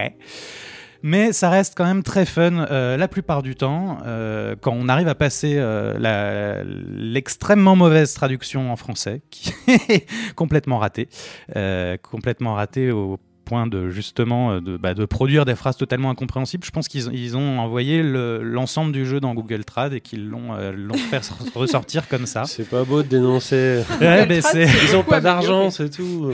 C'est malheureux, euh, mais sinon, euh, ceci, euh, ceci excepté, ça reste un excellent jeu de, de, de craft et de survie, et puis qui est dans l'espace et qui est très très beau. C'est Ouais, quand, ouais. quand même joli hein. quand on est dedans et qu'on qu'on regarde. T'as vraiment l'impression que c'est infini et tu te rends pas forcément compte au début que oui, tu peux aller jusqu'au bout, jusqu'à ce truc très très lointain au fond. Alors évidemment, plus on avance et plus on est armé, plus on va avoir d'oxygène et plus on va pouvoir aller plus loin et le jeu devient un peu plus facile. Mais, euh, mais du coup, il passe dans une autre dimension où, euh, où tout à coup, on est un peu moins dans la survie, mais on est un peu plus dans euh, essayer de, se fabriquer des choses incroyables juste pour se faire kiffer. Et, ça, c'est quand même assez cool. Alors moi, je disclème que je n'ai pas encore terminé le jeu et que apparemment, la fin du jeu devient tout à fait linéaire et sans intérêt, où t'es plus dans l'espace, t'es dans un vaisseau et juste avances dans des couloirs. Je n'y suis pas, mais de toute façon, pour euh, les, pour les, les 20 heures de jeu que ça m'a procuré jusqu'ici, c'est absolument euh, que du bonheur, c'est super bien, que du bonheur, mais quel, quel con. Bref, la phrase. c'est super bien, quoi qu'il en soit. Euh, moi, ça a vraiment fait mon début d'année en termes de jeux vidéo. C'est. On faut absolument pas euh, se, se lancer dans une comparaison à Subnautica dans l'espace. On n'a pas la même ambition. C'est pas un jeu d'horreur. Il n'y a pas des gros léviathans qui vous poursuivent de partout. Et puis, ça probablement pas euh, aussi ample que Subnautica. Mais euh, c'est une vraie réussite, je trouve. Et c'est un très agréable moment dans l'espace. François. Les musiques qu'on entend, c'est des musiques euh, du jeu? Oui. Et donc c'est décalé euh, tout le temps comme ça? Il y a un, un univers musical euh, Alors, quand tu es dans l'espace, il n'y a pas de son. Parce que c'est l'espace. D'accord. Donc il peut pas y avoir de son, sauf quand tu te cognes euh, à quelque chose, qui arrive souvent. Mais dans ta, dans ta petite base euh, de départ, tu as un petit poste de radio et euh, et il y a de la musique. Tu mets de la musique cool comme ça. met de la musique cool ou pas. Ou pas. Ça, ça dépend du moment. Et la, la deuxième question, après je te, je te laisse la parole Simon, euh, c'est une question qu'on... Ça fait longtemps qu'on se l'était pas faite, surtout à toi, t'es peut-être pas la bonne personne, mais ça serait pas mal en vert. Ben tiens. Alors je pense que... euh, Ça marcherait Claustrophobie quand même. Je pense. Ouais. Même, même si tu es dans l'espace, je pense que c'est quand même euh, assez, un, ce un- serait un quand même nouvel assez icône suffocant. pour, pour Peggy, pour Béné. euh, Oui, non, moi je, je suis trop claustrophobe pour jouer dans un vaisseau de 20 mètres carrés dans l'espace. Simon, t'avais une autre question? Oui, c'était pour étayer un petit peu ce que tu disais dans le côté un peu délirant. J'adore regarder un peu les achievements. Vous connaissez ma, ma passion récente pour les achievements. Et il y en a un surtout qui est très drôle. C'est le pouvoir des, de, de la licorne. Je sais pas si tu l'as lu, le, la description de, Donc tu es immunisé contre le, le, le, le criticisme, criticisme, je sais même pas comment La traduire ça. critique. La critique, merci. Euh, et surtout, euh, ils te disent dans l'achievement que tu es le seul vraiment à avoir reçu euh, celui-là, il est juste pour toi, et tous les autres sont des copies euh, de, de celui que tu as reçu. D'accord. Donc c'est si tu regardes à chaque fois, c'est ils, ils mettent euh, beaucoup de trop de texte pour leur pour leur achievement et ça montre le côté décalé. Et il y a un coq. Tu peux me parler de ce coq? Euh, oui, tu as un poulet avec toi, Ah, poulet. euh, Ah, qui était le poulet de ton grand-père, euh, qui t'a transmis, et, euh, et donc tu l'as avec toi. Il est très utile pour, euh, euh, pour faire sauter les plombs euh, quand tu as de l'électricité, euh, des, des câbles à nu. Tu mets le poulet euh, avec un gant en caoutchouc, bien entendu, pour pas t'électrocuter toi-même, et du coup, le, le poulet, meurt fait Torture sauter les animale. plombs. Non, non, il meurt pas, il est, il est invincible. Ariane. Euh, justement, en parlant de mort, donc ça, ça m'intéresse. Quand tu disais que c'était un jeu de survie, Oui. euh, quand tu ne survis pas, qu'est-ce qui se passe? Tu meurs. Et donc le jeu s'arrête ou tu as une chance de reprendre là où tu étais ou... Ouais, je, je laisserai. Alors, je- j'essaye de, de spoil, de, de, de divulgacher au- le moins possible D'accord. les mécaniques du jeu. Euh, ça fait partie de l'histoire. euh, voilà. D'accord, donc en fait, quand tu fails, c'est pas juste arrêter, ta mission, c'est vraiment c'est la mort. C'est pas juste Dans le mode bon, bah, standard, non. Après, il y a un mode euh, qui s'appelle impossible euh, où il y a une euh, mort euh, définitive D'accord, euh, pour ceux qui veulent euh, qui veulent jouer à ça. Après, si tu te débrouilles bien, normalement, tu meurs pas quand même. d'accord. Ok, merci. Moi, j'ai une de- dernière question Oui. très importante. Oui. Est-ce qu'on rencontre la nébuleuse de frites qui va avec la nébuleuse de mayonnaise? Euh, je- J'y suis pas encore, mais je, je pense pas et je crois qu'il y a vraiment une sombre histoire derrière toute cette mayonnaise. D'accord. Et ben merci beaucoup, euh, Vlad, pour cette découverte. Ouais, ça fait envie quand même. hein. Euh, oui, oui. Et en plus, effectivement, comme tu le disais, c'est très beau. Euh, et je vais enchaîner avec ma propre chronique. Euh, désolée, Ariane, je vais tirer un peu à moi la couverture MMORPG, euh, puisque je vais vous parler de Guild Wars 2.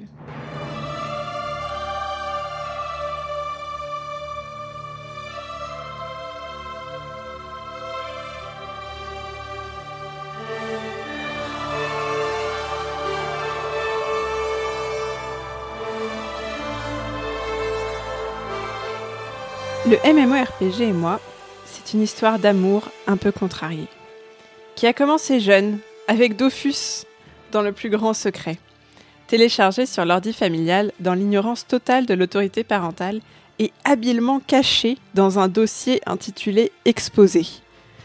On est malin, dis donc, à 13 ans. Quel exposé pourrait donc peser plus de 20 gigas?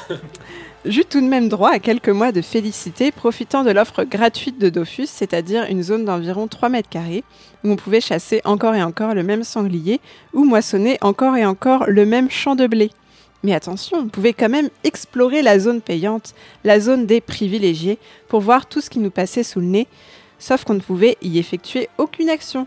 Ni chasser, ni moissonner, ni combattre, ni même parler.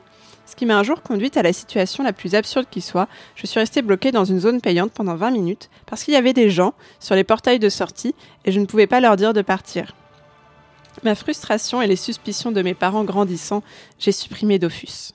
Quand World of Warcraft est apparu, je l'ai lorgné de loin, d'un œil curieux mais méfiant, redoutant à nouveau la frustration, ou pire, l'addiction. Et j'avais raison. Car quand le destin a placé Guild Wars 2 sur mon chemin, je suis tombée dans ses bras pour n'en plus jamais ressortir. Guild Wars 2, c'est donc un MMORPG, ce qui veut dire, je le rappelle notamment pour la maman de Simon, jeu de rôle en ligne massivement multijoueur. Celui-là est sorti en 2012, avec deux extensions datant respectivement de 2015 et 2017. Le jeu se situe en Thierry, un monde de fantasy peuplé de quelques humains, mais aussi et surtout de races diverses, telles les Asuras, sorte de petits elfes de maison très astucieux et versés dans la technologie, les Sylvari, qui sont des hommes plantes, ou les Chars, des sortes de gros chats militarisés, et bien d'autres. Je ne vous parlerai pas beaucoup de la narration dans Guild Wars, parce que même si elle est riche et intéressante, elle n'est pas au cœur de mon expérience de jeu au quotidien, et trop longue et compliquée à résumer. Dites-vous juste qu'il y a des guerres de races, des sectes, des morts vivants et des dragons. Vous voyez qu'on a déjà les ingrédients de base pour toute bonne recette fantasy qui se respecte. Pour jouer à Guild Wars, donc, on choisit sa race, sa classe, et on passe plus de temps à peaufiner l'apparence de son personnage que dans les Sims. Et on se lance. On peut à la fois suivre son histoire personnelle, guidée en partie par ses choix de race et de classe, suivre l'histoire principale du jeu, aller batailler dans différents modes, joueur contre joueur, monde contre monde, etc. Ou simplement, et c'est là le principal de mon activité, explorer le monde. Courir allègrement de sommets enneigés en désert brûlant, se frayer un chemin dans la jungle poisseuse, affronter en route un incroyable bestiaire d'ennemis allant des araignées cavernicoles au Minotaure, grimper dans les hauteurs pour découvrir des panoramas dans une mécanique assez semblable à celle d'Assassin's Creed, accomplir des petites missions de terrain pour aider les locaux, que ce soit en protégeant leurs récoltes, sabotant le camp ennemi voisin, câlinant des chats perdus ou réveillant des ivrognes à coups de grands seaux d'eau, découvrir des sites remarquables, parfois porteurs de fragments d'histoire de la Thierry, s'illustrer dans de défis de héros, les possibilités sont infinies et réjouissantes. L'immense monde est divisé en plusieurs cartes qu'on peut compléter en accomplissant tous ces petits défis. Un challenge des plus excitants alors que je ne suis d'habitude pas forcément une joueuse complétiste, au contraire de notre cher Simon, qui ne vit que pour les achievements. Mis à part l'exploration des cartes, j'ai trois grandes joies dans Guild Wars. La première étant liée à ma profession. On peut en choisir deux pour chaque personnage, c'est à différencier de la classe. Je suis notre- notamment maître queue, c'est-à-dire cuisinière. Pas de, pas de blague sur le sujet, s'il vous plaît. Et donc, tous les petits ingrédients que je récolte dans mes folles explorations, des piments, des carottes, des truffes ou des navets, je les assemble dans les cuisines des points centraux de Thierry. Et tout comme dans Zelda, je peux tester des combinaisons au hasard et me réjouir à la découverte de nouvelles recettes. J'ai déjà passé plus d'une heure de- à, su- à suivre, à me consacrer exclusivement à la confection de tartes à la banane, de potage aux palourdes ou encore de boulettes de viande. C'est presque plus satisfaisant que de cuisiner dans la vraie vie. La deuxième joie est liée à ma classe. Attends, en quoi, en quoi c'est plus satisfaisant? C'est pas possible. Bah, Une c'est tarte plus à la banane facile. concrète, c'est ah, c'est plus facile, d'accord. C'est plus facile. C'est moins savoureux, mais c'est plus facile et t'as pas de vaisselle à faire. Ça, Mhm. très intéressant. Euh, la deuxième joie, c'est lié à ma classe. Je suis rôdeuse et je peux donc charmer des animaux rencontrés au fil de mes pérégrinations afin qu'ils combattent à mes côtés.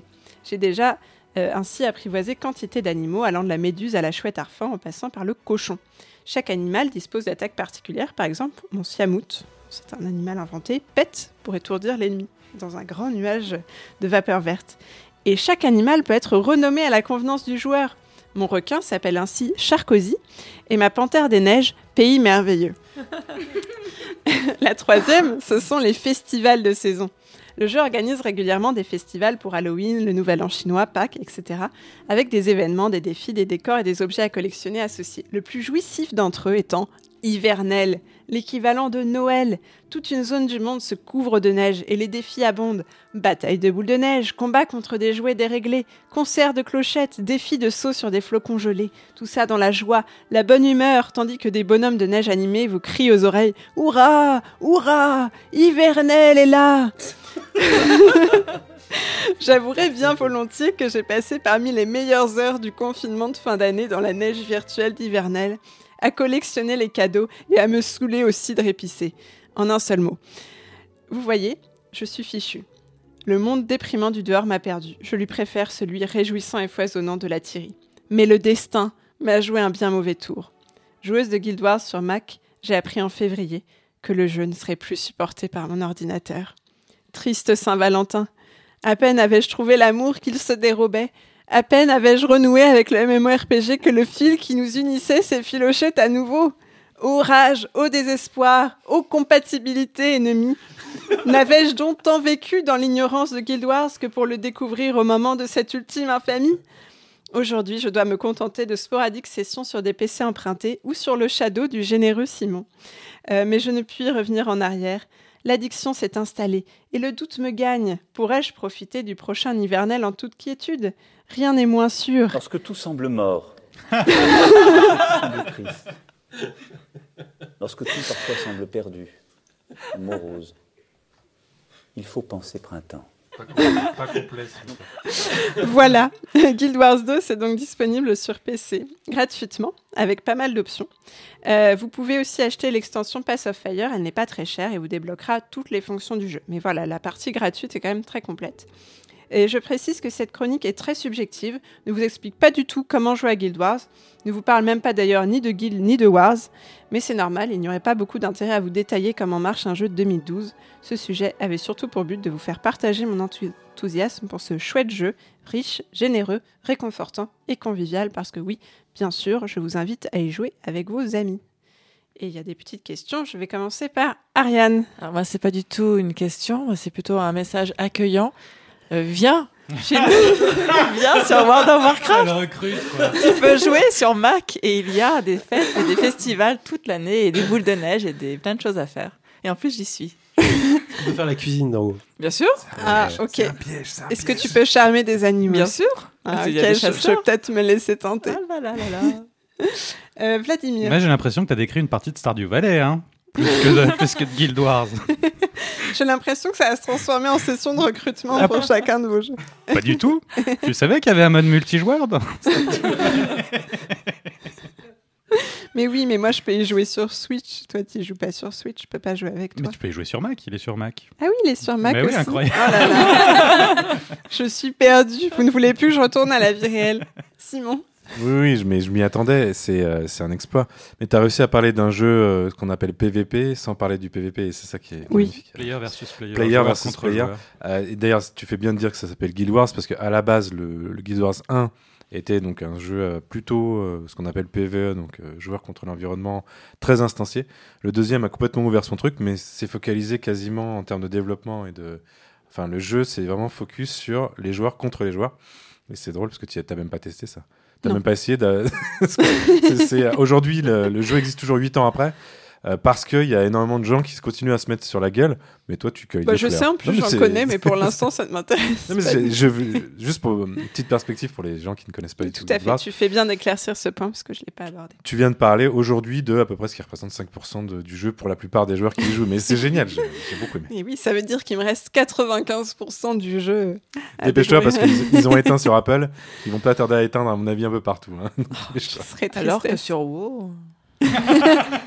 Et sur Stardew Valley. Ah bah non, puisque tu hostes toi-même ta ferme sur Stardew Oui, Valley, c'est donc il n'y a pas de problème. Et du coup, j'ai pas bien compris pourquoi ils ferment euh, des serveurs ou pourquoi ils, ils, ch- ils chantent la, la compatibilité s'il y a autant de monde? En fait, euh, Mac, je crois que c'est lié aux au nouveaux Mac, tu sais, qui ont, euh, Avec la nouvelle qui ont leur propre euh, processeur. Euh, et du coup, c'était déjà qu'ils avaient bien galéré euh, à mettre à jour le- le- la version Mac. Ils avaient toujours du mal à, à la remettre à jour parce que c'était euh, plein de. bon, très différent de la configuration PC. Et là, ça devenait trop chiant.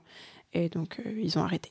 Et donc, euh, ils annonçaient ça le 18 février. En fait, j'ai pu y jouer un petit peu plus longtemps parce qu'il n'y avait pas encore de nouvelle mise à jour. Mais à la mise à jour qui a arrêté euh, le nouvel an chinois. Donc, juste après le nouvel an chinois, j'ai j'ai eu un petit message qui me disait c'est terminé. Le bouton jouer avait disparu. Mais au moins, j'ai pu libérer à peu près 60 gigas de mon ordinateur. De ton dossier exposé. Voilà. Ah ben maintenant, je n'ai plus besoin. Ah. Voilà pour Guild Wars 2. Et avant de poursuivre avec nos chroniques, je vais laisser la parole à François pour un point VR qui, m'a-t-il dit, ne sera ni mini ni maxi. En avant donc François, pourquoi un point VR moyen? Normie. Un point VR normie.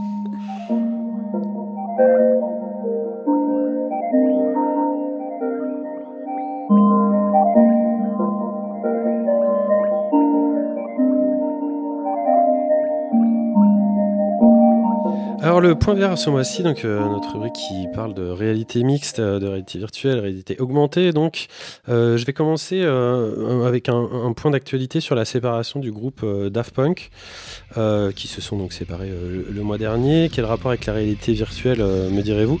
Oui. Eh C'est parce qu'il y a un compte YouTube qui s'appelle Flip Reality qui a refait en fait une scène pendant la- un concert pendant la- leur tournée de, de 2007 Alive.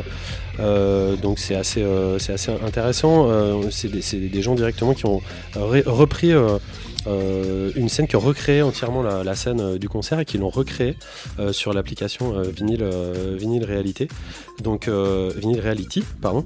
Donc euh, vous pouvez retrouver ça euh, directement sur vos, sur vos casques. L'appli- L'application euh, de, de- Daft Punk Alive 2017 est donc téléchargeable directement sur Vinyl Réalité. Euh, la deuxième news que j'avais, ah celle-là, elle est, importante pour moi, c'est que le PSVR 2 a enfin été annoncé. fi- fi- Figurez-vous. Alors moi quand j'en avais parlé dans cette émission, on m'avait dit oui, mais tu n'es jamais dans le bon timing. Tu dis ça, mais en fait non.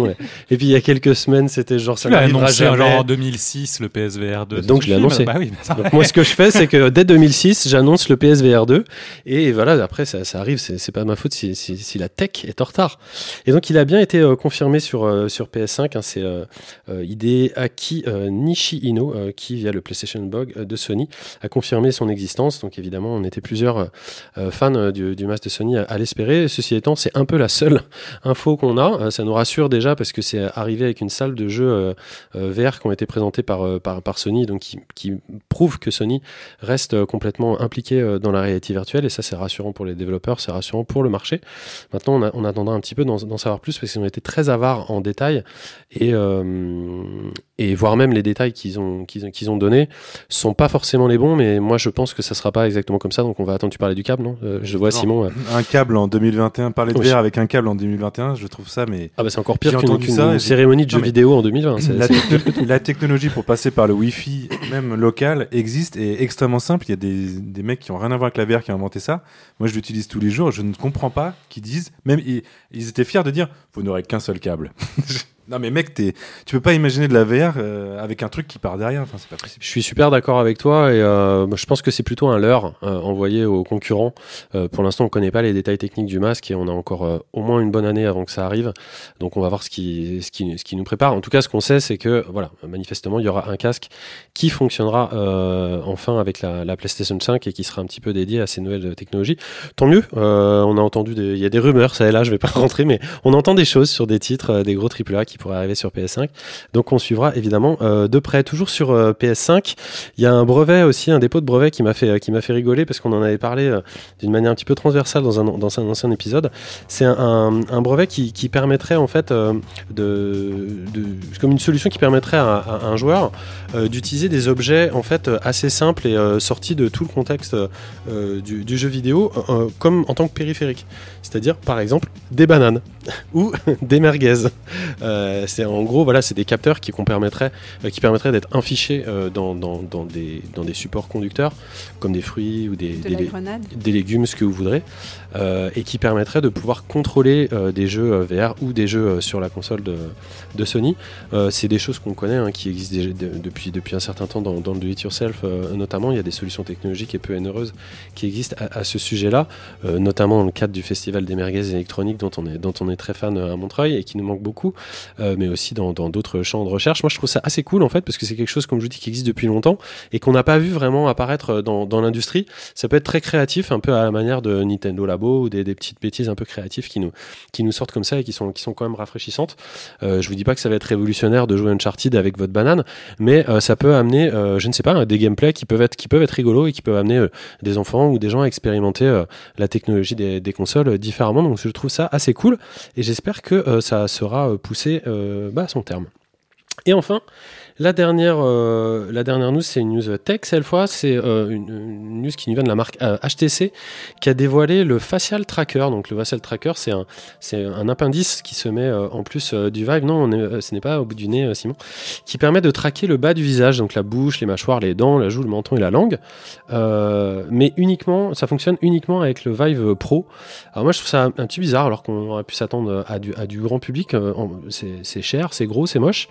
Et en plus, ça fait déjà, euh, ça fait déjà ce que font euh, les smartphones depuis, euh, un, paquet de temps. Mais bon, voilà, ça sert au développement de la VR, donc on en parle, on en parle ici. En tout cas, j'en parle un peu ici. Ça coûte quand même 130 balles. Ils sortent aussi une version de leur Vive Tracker. Donc les Vive Tracker, je sais pas si vous voyez ce que c'est. Si vous n'avez pas de, de casque Vive, c'est des petits modules, hein, des, petits patchs qui sont à poser sur des objets pour les faire interagir dans la réalité virtuelle. Ou alors, vous pouvez aussi les fixer directement sur votre corps pour pouvoir faire directement du full body tracking, c'est-à-dire vraiment avoir une, représentativité en réalité virtuelle et très précise de l'ensemble de votre corps. Euh, pareil, c'est un prix dans les 140 euros. Moi, j'ai hâte de voir ce que tout ça euh, va donner une fois que ça sera moins cher et une fois que ça sera miniaturisé. Euh, parce qu'au au niveau budgétaire, c'est évidemment. Pour moi, pas très intéressant et, et pas plus pour le grand public. Maintenant, ça montre quand même des tendances. Euh, le fait, par exemple, que, que Vive s'intéresse à comment euh, représenter notre visage et nos émotions en VR, ça nous annonce évidemment ce qui va se passer sur des prochains avatars en VR euh, dans, les, dans les années qui viennent. Oui, Simon. Oui, je me sens obligé de parler un petit peu Mais technologie dans peux. ces cas-là. Mais alors, tu parles de choses où il faut acheter des trucs à 130 balles. Il faut savoir qu'Oculus, en parallèle, a réussi à faire un truc qui paraît simple, mais qui est assez incroyable, c'est-à-dire représenter la main sans aucun euh, euh, artifice, euh, manette ou quoi, mais de, de pouvoir voir ses mains sans, sans rien dans le, dans le casque et qui donne une certaine première impression. Enfin, c'est assez impressionnant la première fois. Bon, ça sert à rien aujourd'hui parce que personne l'a utilisé pour faire des jeux, mais ils ont, il y a la technologie dans l'Oculus naturelle maintenant de pouvoir représenter ses mains sans avoir aucun capteur dessus. Tu, Quand tu parles de tes mains, tu parles de tes doigts aussi? Et tes doigts, et c'est euh, très impressionnant. Euh, de pouvoir euh, voir ses mains représentées. Et c'est pas ça. du tout utilisé dans les jeux tu Pas peux encore, pas non, attraper c'est des pas choses beaucoup, Ils viennent, viennent Pas justement beaucoup. de le, de le proposer. Et donc on attend maintenant que. euh, Donc t'enlèves toute manette et tu joues avec tes mains. Alors qu'est-ce que tu vas pouvoir faire juste avec tes mains dans les jeux? Bah, de la poterie, de la poterie. de la poterie en Exactement, un jeu de ouais. poterie VR. Bah, euh, non, mais la question elle est intéressante et elle est assez simple. Quand on a commencé à avoir des casques grand public, la première chose à laquelle on s'est rendu compte et la première chose qui a fait vraiment fort effet, c'est le body awareness. C'est-à-dire de se rendre compte est-ce qu'on qu'on a besoin ou pas de voir notre corps? Et, on et les jeux et les expériences ont démontré que moins on voyait notre corps, plus c'était perturbant. Donc plus on va avoir de capteurs qui vont permettre facilement et j'espère euh, beaucoup moins cher euh, de reproduire notre corps fidèlement, plus ça va être simple de faire la transition en fait entre la vie réelle et la réalité et la, réalité virtuelle. Auquel cas on pourrait euh, avoir un, un- un plus grand nombre d'adhésions, en fait, une adhésion plus, plus simple euh, du public. Ça, c'est oui, c'est c'est un. Bah, je pense que c'est leur plan, en fait, C'est intéressant. vois. Non, c'est plus que ça parce que. c'est plus que leur plan. Vous, pour ceux qui ont essayé la VR, tu as toujours un- une manette qui essaie de te représenter le fait d'avoir tes mains.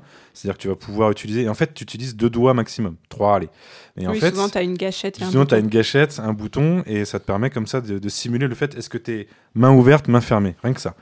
Et en fait, à partir du moment où tu te dis, bah, en fait, il voit ta main et tu es physiquement main ouverte, main fermée, tu peux imaginer là avoir, je sais pas, une canette euh, euh, de Cronenbourg euh, avec des capteurs dessus qui, eux, te font, dans ta réalité virtuelle, prendre ta canette. Enfin voilà, c'est. Faire un doigt d'honneur Faire un doigt d'honneur, ça peut être très intéressant en, ces- en cette période. Et euh, c'est, comme je te le disais, aujourd'hui une technologie qui est offerte par Oculus qui n'a pas encore été appliquée dans un jeu et qui on attend une application. Moi, on a déjà parlé ici, mais je pense que la vraie bascule, elle va se faire au niveau des réseaux sociaux. En fait, elle va se faire dans les deux ou trois ans, quand Apple va rentrer dans la danse et qu'on aura ces trois acteurs euh, majeurs. Aujourd'hui, euh, tout le monde peut prendre son smartphone, peu importe la gamme, et puis avoir un avatar 3D qui réagit en fonction des mouvements de son visage.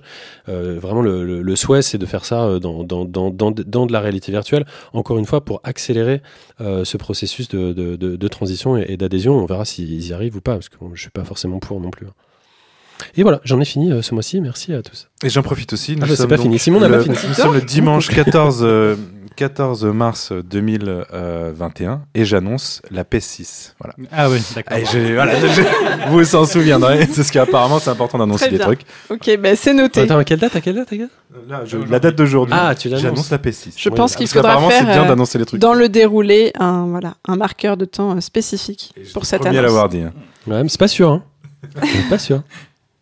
Eh bien, merci beaucoup euh, François euh, et, Simon, dirais-je, pour ce point VR. Et on termine le tour de nos chroniques avec Aurélie, qui va nous faire frissonner avec The Dark Pictures Anthology, Little Hope. Hello. You survived the Man of Medan. So no doubt you discovered that the legend had a glimmer of truth to it. Now, I wanted to show you this. Don't be put off by the title. I'm sure there's nothing to worry about. Il faut garder l'esprit inquiétant. Euh, non, Euh, on, on se moque pas de l'accent parce que c'est beaucoup mieux que la version française. J'ai mis du temps à choisir la version anglaise. Donc euh, le jeu c'est Little Hope et ça fait partie d'une trilogie qui est The Dark Pictures Anthology. Le premier épisode c'était Man of Medan qui est sorti bah, il y a plus d'un an maintenant. Et c'est toujours le même principe, un jeu d'horreur. On joue euh, plusieurs personnages. Et le but, c'est bah, c'est soit de réussir à tous les faire survivre, soit au contraire, euh, de tous les voir mourir un par un. Euh, Man of Medan, ça se passait dans un bateau avec un groupe d'adolescents. Là, dans Little Hope, on est un groupe de jeunes avec leurs profs et une, une vieille dame qui les accompagne, on va dire. Et ils se crachent dans une ville, la ville de Little Hope, où apparemment il y avait eu des, sorcières et des sorcières brûlées, condamnées. Donc on est dans cette ambiance-là, un peu de, ville maudite comme Silent Hill. Euh, Avec ce brouillard, avec l'église, avec plein de choses qui font peur.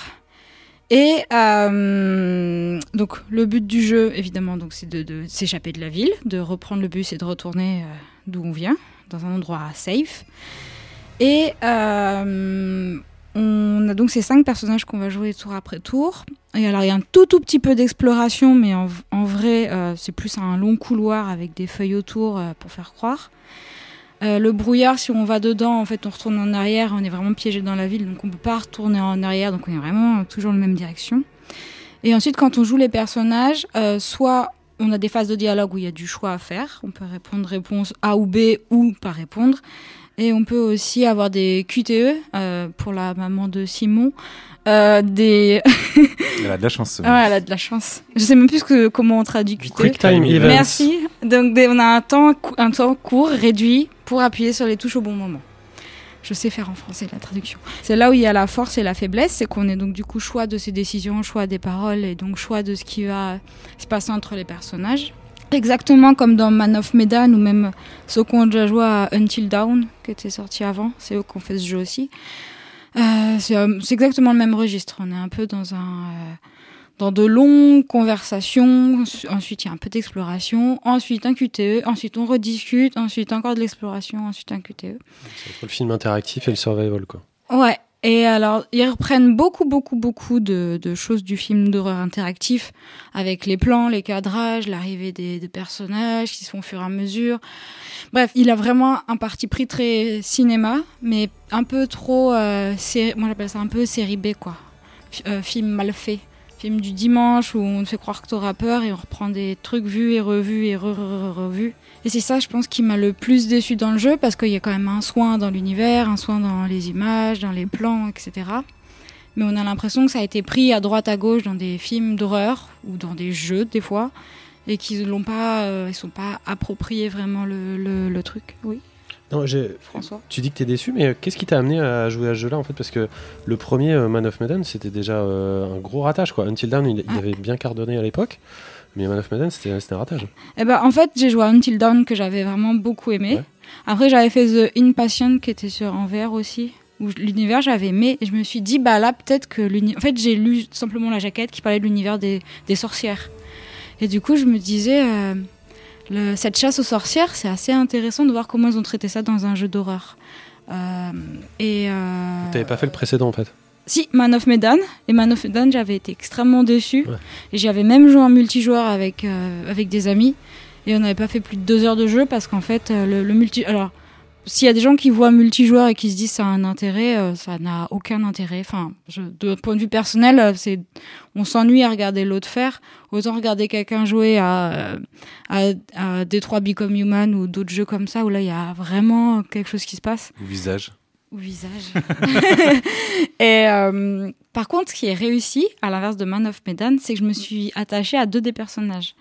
Et c'est là où je rejoins Ariane sur ce qu'elle disait à propos du jeu dont elle a parlé.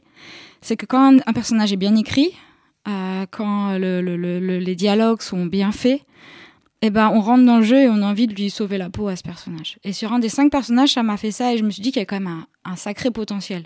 Le potentiel, en fait, il passe à côté parce que j'ai l'impression qu'ils bâclent un peu l'écriture, ils font des trucs très. euh, pas manichéens, mais ils sont beaucoup dans le stéréotype. Il y a le jeune sportif, un, peu, un peu téméraire, euh, il y a la, la, la fille rebelle qui veut toujours faire l'inverse du groupe. Il y a le, le professeur, euh, c'est le prof des jeunes, du coup, euh, qui est âgé, qui lui, c'est un peu le papa, il va sauver tout le monde. Et puis il y a la vieille dame un peu, un peu bougonne, un peu râleuse, mais au final, euh, c'est elle qui est la plus drôle et c'est elle qui est la plus courageuse, et c'est cette vieille dame que, que j'avais envie de sauver. Et tu l'as sauvé Oui. Ah. Ah oui. euh. Cool. Et, euh, bout. oui, oui, je suis allée au bout. euh, elle a survécu. Euh, le, le point positif du jeu, c'est qu'il y a plusieurs fins, puisqu'on peut finir avec euh, plusieurs personnages. Mais au final, c'est quand même un, un peu un tronc d'arbre avec plusieurs branches, mais on revient toujours sur le même axe principal. C'est juste les personnages qui changent et les dialogues. Et euh, autre euh, point, c'est au niveau de la musique. Alors j'ai trouvé la musique euh, très attendue, très, enfin encore une fois les séries B. Par contre les bruitages, à un moment donné, à le jeu, la musique s'arrête, il y a que des bruitages. Et je trouve que les bruitages sont très très réussis. Donc euh, donc c'est pour ça aussi que quand j'ai fait Man of Medan, je me suis dit ah bah il y a quand même des choses qui fonctionnent. Par exemple, il y a une vraie euh, mise en scène et c'est cool, il y a de l'acting. Dans Little Hope, ils ont réussi à créer des personnages, je trouve, un peu plus attachants, un peu plus forts. Et, euh, et donc là, il y a déjà le troisième qui est annoncé, qui s'appelle House of Ashes. Du coup, on a, on a vachement hâte. Parce que le, le premier était foireux, ça, le c'est- deuxième, il a pas l'air de t'avoir méga emballé. Cette Non. éloge dithyrambique. Vite, vite, vite, Le sauvage. problème quand t'annonces une trilogie et que, et que c'est raté. Mais ça s'améliore. Ça s'améliore. de oui, Bah, en fait, c'est c'est ça qui est frustrant, c'est que bizarrement, euh, j'ai quand même envie de, de- de le voir parce que ça va être, euh, euh, ça va être avec- à partir d'un mythe sumérien, enfin dans le prochain. On, et, euh, j'ai l'impression qu'il y a, hum, ils veulent bien faire. Et du coup, il y a un- c'est ce que je disais, j'avais quand même envie d'en parler parce qu'il y a quand même des bonnes choses à prendre. Et, euh, et je disais, pardon, c'est un studio anglais, donc euh, ils vont pas de toute façon écouter le, le podcast, ils vont pas se dire, tiens, on va écouter ce qu'elle nous raconte. Mais Let's speak in English. oh yeah. Do you?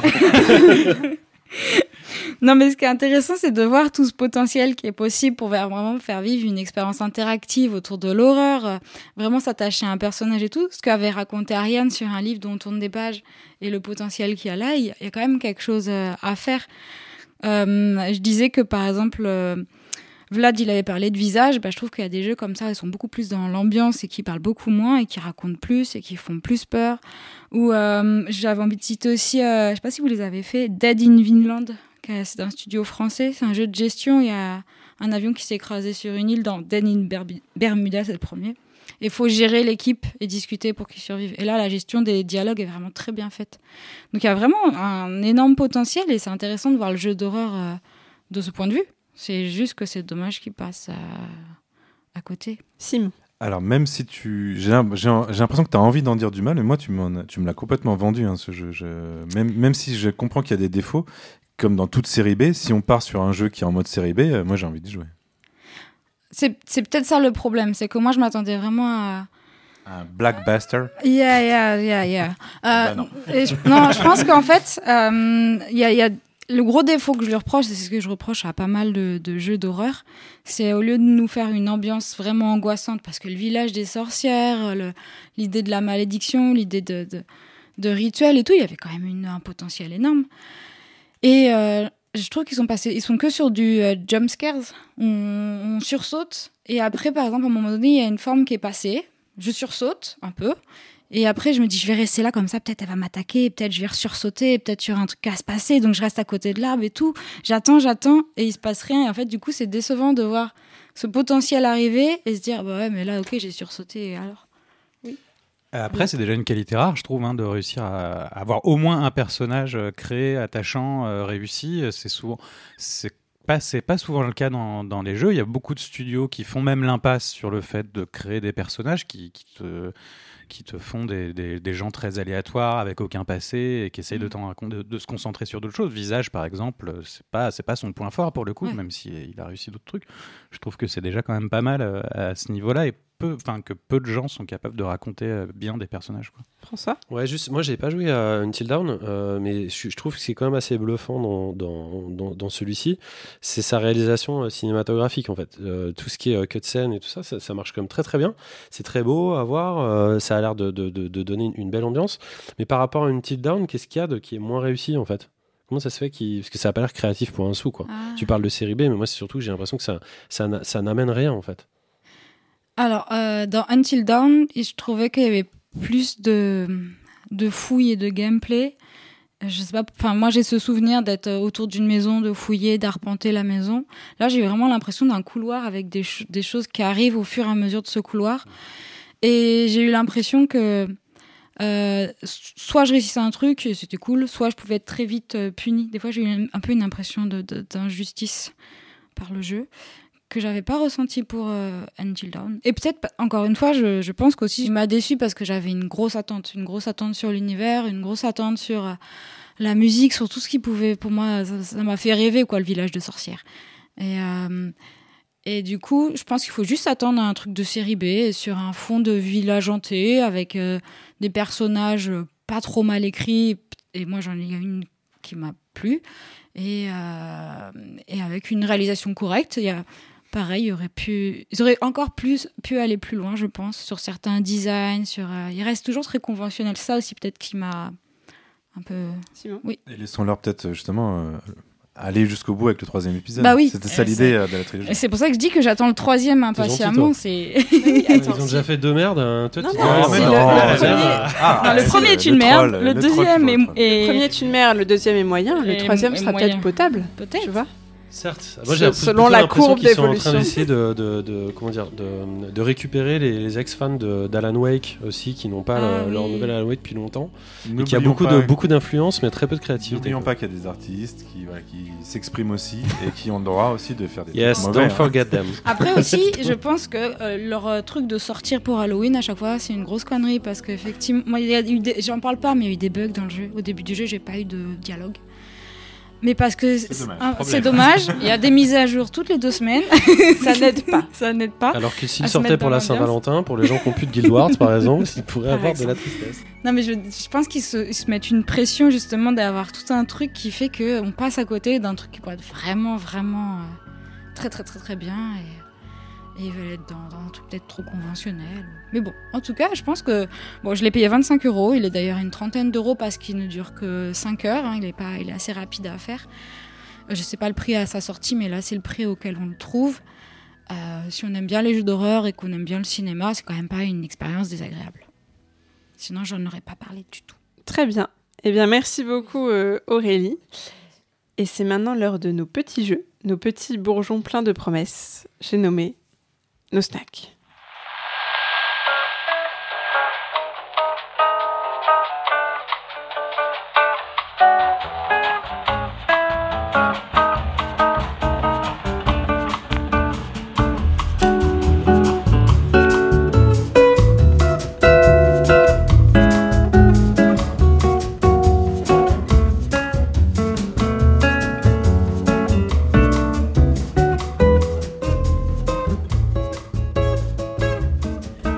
Je vais commencer ce tour des snacks.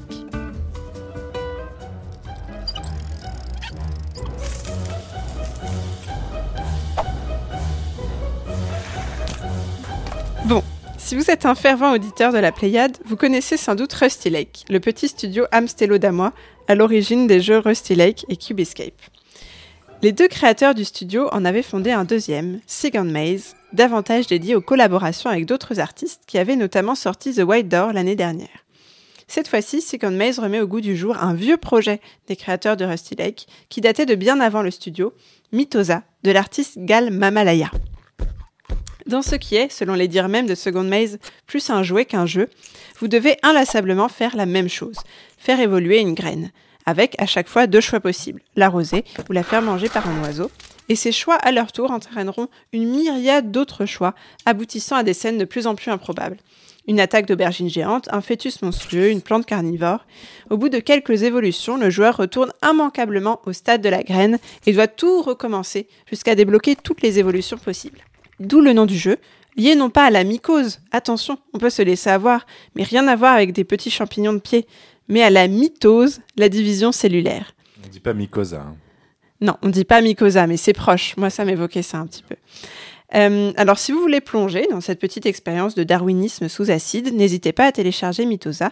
C'est gratuit sur téléphone. Et je crois que Simon y a joué et a bien aimé aussi. C'est magnifique. C'est euh, le Die and Retry, mais version. euh, Enfin, c'est la boucle infinie. On est très dans les, dans les boucles. Je sais pas si vous vous rendez compte dans, dans tout ce qu'on vit. La vie au est une boucle, oui. euh, en série, aux jeux vidéo, tout revient à chaque fois. Et là, c'est typiquement, on part de la graine, on va le plus loin possible et on revient à la graine.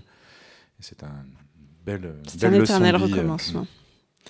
Eh bien, Simon, tu as la parole, tu vas la garder, puisque c'est au tour de ton snack. Tu vas nous emmener faire un tour en radeau Puisque je n'ai pas eu le droit de faire Mitosa euh, C'est faux, c'est faux. à cause de Bene, je me suis replié sur Super Raft Boat, qui est un descendant direct des, jeux Fla- des jeux Flash d'antan, hein, que vous avez bien connu euh, il y a une certaine époque. Le jeu de Jason Gertner et Carson Compon vous propose d'incarner un survivant d'un monde que les océans ont recouvert.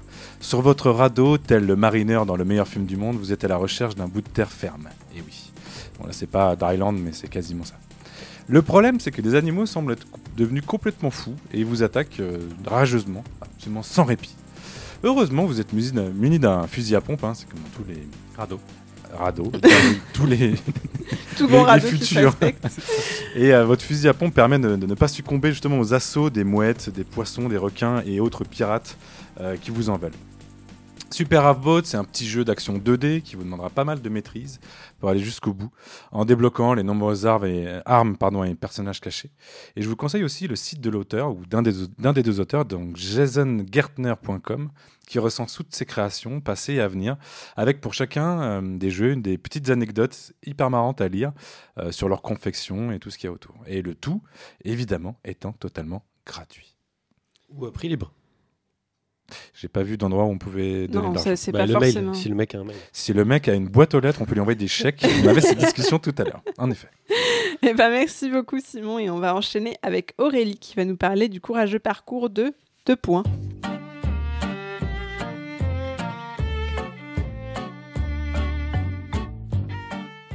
Je vous laisse cette petite musique pour profiter de l'ambiance agréable de ce jeu parce que euh, est vraiment très très très agréable. Ça s'appelle Two Dots et le but c'est de relier des points. Alors ça paraît bête, mais c'est loin d'être bête. C'est surtout très minimaliste. Le but du jeu c'est vraiment de relier des points de même couleur ou de même forme ou de même fonction et ensuite du coup de faire comme descendre des cascades, comme un peu un mélange de Tetris où après ça fait une sorte de, de, de, de cascade qui tombe à la chaîne et un mélange de euh, comment ça s'appelle ces jeux là où on fait les bonbons là Candy les... Crush. Candy Crush. Mais en euh, beaucoup mieux que Candy Crush Saga dans le sens où il y a une vraie stratégie à mettre en place au début le jeu est très très très sympa il y a 3000 niveaux donc euh, moi je n'en suis qu'au niveau 10 hein, et c'est Ouais. très facile jusqu'au niveau 10 Euh, j'ai regardé le niveau 3000 pour me dire à quoi on doit s'attendre à la fin du jeu ça n'a rien à voir donc le jeu, il évolue constamment d'un niveau à l'autre. Euh, Là, sur les dix premiers niveaux, je me suis jamais ennuyée. Ça a toujours été des, des, des briques de gameplay euh, différentes et à la fois euh, logiques. Et, euh, et ce que j'ai aussi apprécié, en plus de la musique, c'est l'univers graphique. Et euh, quand on cherche sur Internet le teaser et tout, il y a des petits dessins animés, on fait des petits films d'animation qui expliquent un peu euh, le contexte du jeu. Quand on joue, on n'a pas d'histoire, on on a juste deux petits personnages ronds. Mais quand on regarde sur internet, on voit c'est qui ces deux petits personnages, qu'est-ce qu'ils vont faire et tout. Donc c'est vraiment super super mignon et un bel univers. bref, minimaliste, agréable. C'est sorti il y a 6 ans. Voilà. Donc ouais, c'est pas de l'actualité du tout. Mais je sais pas pourquoi ça, ça revient, peut-être parce qu'ils ont ajouté des niveaux justement.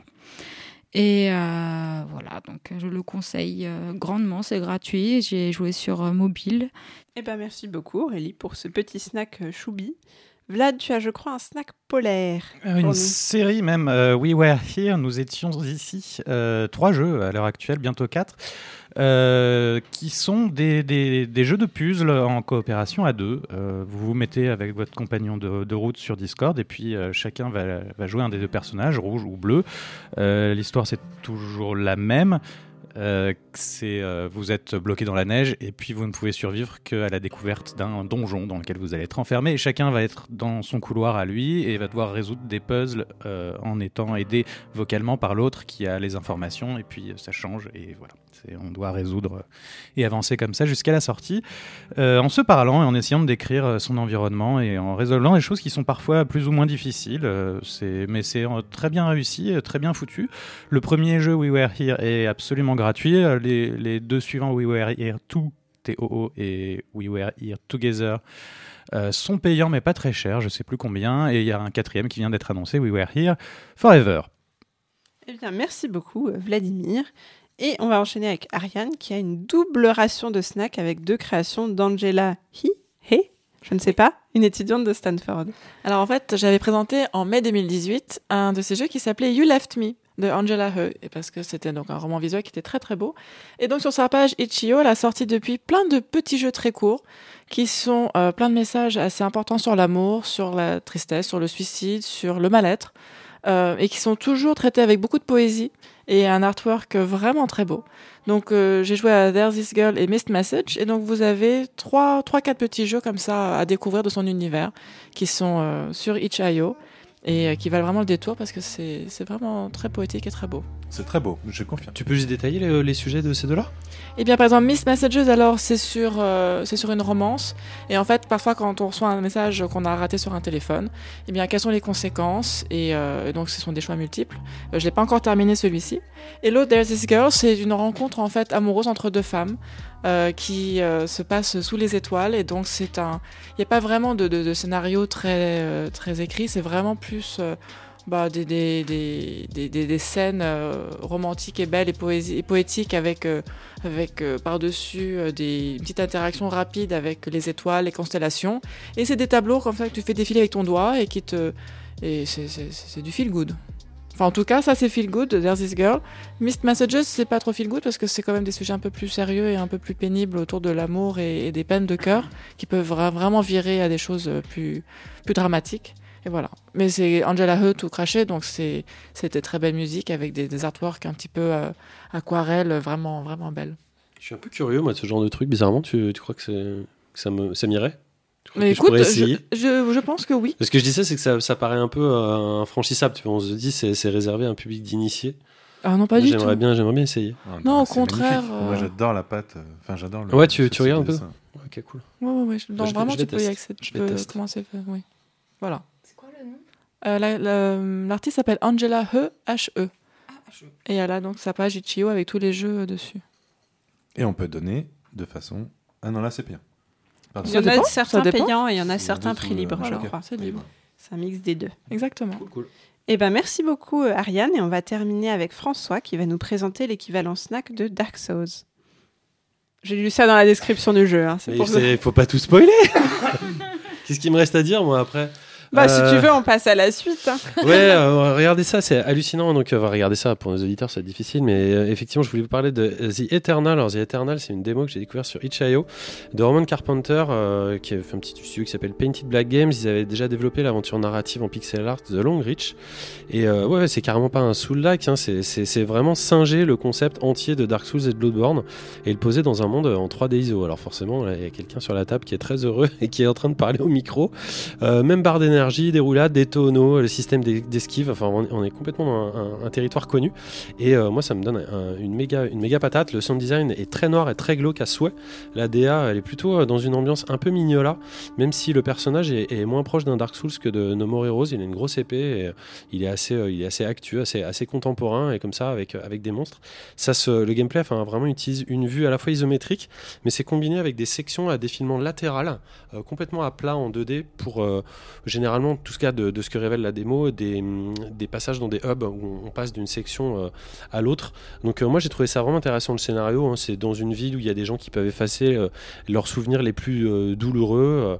Euh, Ernest Bloch était le dernier recours pour se, se débarrasser de ça. Je suis même pas sûr de l'avoir bien raconté le scénario, mais bref, vous irez, voir. C'est encore un prototype euh, pour un jeu qui j'espère euh, pourrait apparaître complètement finalisé dans le futur. Moi j'ai envoyé plein de, petits mails aux, aux développeurs pour l'en- l'encourager à continuer parce que là tel que c'est ça fait ça fait super plaisir lui-même est hyper intéressé euh, par vos commentaires sur vous avez des bugs ou sur le jeu donc n'hésitez pas à, à le contacter au moins il a ça il a ça à croûter et puis si vous êtes allergique à la 3D ISO il y a bien sûr The Last Face euh, qui est un autre jeu hein, qui est cette fois en 2D et qui tente le trait d'union entre un Me- Metroidvania et Bloodborne enfin bref un petit peu de concurrence euh, par rapport au Blasphemous que tu nous avais présenté Bénédicte je me rappelle et qui était bien saucé Tout à fait. Qui était peut-être un peu plus dégueu et, et gore.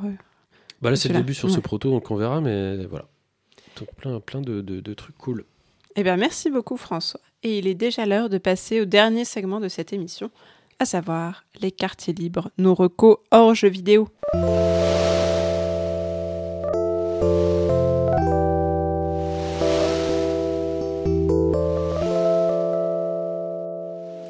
Et on va entamer ce segment avec la reco tatouage d'Aurélie.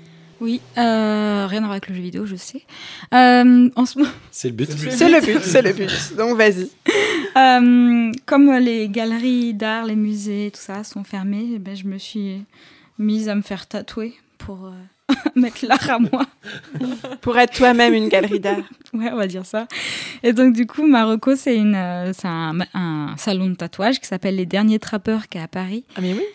Et euh, bah, du coup, je recommande parce qu'il y a beaucoup, beaucoup d'artistes. C'est pas, pour moi, c'est pas euh, juste, euh, enfin, c'est pas le côté commercial du tatouage. Je te fais ton petit signe infini ou ton petit papillon et ciao, quoi. C'est vraiment, euh, bah, suffit d'aller sur le, site et on voit que chaque artiste a son univers. Alors, chaque fois, c'est très black tattoo et très, euh, assez sombre, mais ils ont vraiment tous leur univers, leurs traits. Quand on va dans, dans ce salon, on découvre leurs toiles, leurs peintures. Enfin, je trouve que c'était vraiment, c'est un côté un peu insolite, un peu cabinet curiosité, et très sombre, mais vraiment qui fait voyager, je trouve. Et du coup, euh, bah, si vous avez envie de vous faire tatouer ou vous êtes, ou vous êtes curieux de découvrir un salon de tatouage euh, sympa avec des personnes de qualité, euh, c'est les derniers trappeurs. J'ai trouvé que leur salon était très, euh, très intéressant. J'ai beaucoup aimé la décoration, le- l'ambiance, euh, le sous-sol, etc. Euh, J'avais été en fait à l'in- à l'inauguration il y a quelques années, Ah. peut-être 3-4 ans maintenant, je crois. Et euh, vraiment, je j'ai pourtant aucun tatouage, je suis pas Ouais. du tout en tatouage, mais j'ai trouvé vraiment l'endroit très inspirant, très, Bah oui. très fort, en fait, très imprégné de, de l'art de, de, de ces tatoueurs. Bah, c'est pour ça que je dis que même si maintenant les musées et les galeries sont fermés, pour moi c'est vraiment une redécouverte de l'art d'une autre façon. Quoi. Donc voilà. Merci beaucoup Aurélie. Et on va continuer avec la reco BD de François. Ah ouais, moi je voulais débuter mon quartier libre en vous passant euh, euh, quelques petits courts extraits euh, musicaux pour voir si vous arrivez à les reconnaître. Ah, c'est un quiz C'est un quiz Des C'est une ton pub. flingueur Un blind test. Tonton Flingueur, ouais.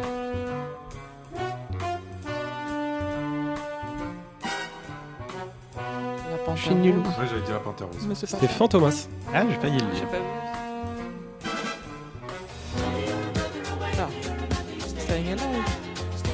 Saturday Night. euh, Oui, qui est utilisé, mais effectivement, effectivement c'était une live des, des Bee Gees. Eh bien, apprenez que ces musiques ont tout un point commun. En fait, le compositeur français euh, Michel Magne, il est relativement méconnu du, du grand public, cet homme-là, euh, parce qu'il était fantasque, il était d'avant-garde et, et- et peu apprécié des, des journalistes finalement à qui il jouait souvent des tours.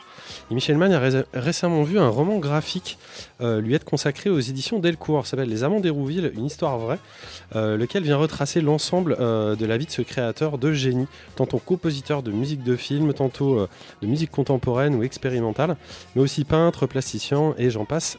Tout ça au travers de, de deux amours, celui de la création à tout va des années 50 à 80 et celui de son égérie Marie-Claude, une autostoppeuse que la vie a mise sur sa route. La bande dessinée qui est juste derrière toi, Aurélie, retrace de manière inventive et fougueuse la vie incroyable de ce couple qui, après avoir tout perdu dans un incendie, y compris les partitions euh, originales euh, du compositeur, euh, décide de fonder finalement le studio d'enregistrement qui deviendra le plus couru d'Europe en pleine campagne dans le Val d'Oise. S'y presseront entre autres les Bee Gees, qu'on entend encore, pour l'enregistrement de leurs titres les plus connus, mais aussi Elton John, euh, Johnny Hallyday, les Grateful Dead, Pink Floyd, David Bowie, bref, toute la crème euh, de l'époque. Le livre mélange de, récits, bien sûr, de la bande dessinée, du roman photo, et des témoignages de différentes personnalités comme Costa Gavras ou Bill Wyman des Rolling Stones, et offre en fait une véritable plongée euh, nostalgique dans cette époque hallucinante. Et c'est aussi un parfait moyen de se rappeler ce qu'était la liberté, la vraie, et il y a encore pas si longtemps. Moi, pour moi, ça a été vraiment une super découverte. Euh, donc du réalisateur, je l'ai pas dit, et scénariste euh, Yann Lequelec, et du dessinateur Romain Ronzeau. Ça coûte 28 euros, les 256 pages, et ça les vaut complètement tellement ça fait du bien. Merci François. Et de mon côté, une petite reco série, découverte grâce à Simon et une énorme campagne d'affichage dans le métro.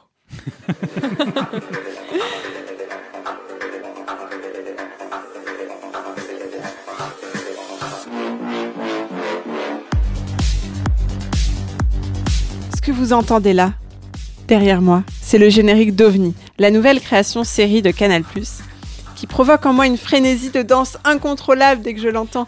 Sachant que je regarde souvent mes séries en mangeant, je peux vous dire que ça a occasionné plus d'une catastrophe. OVNI, donc, c'est l'histoire de Didier Mathur, un ingénieur en aérospatial qui se retrouve mis au placard au GEPAN, après un petit souci de fusée. Et le GEPAN, Kesako, eh ben, c'est en fait le groupe d'études bien réel des ovnis et plus largement des phénomènes aérospatiaux non identifiés. Globalement considéré comme une bande allumée du bocal, mais tout de même rattaché au très sérieux CNES, le Centre national d'études spatiales.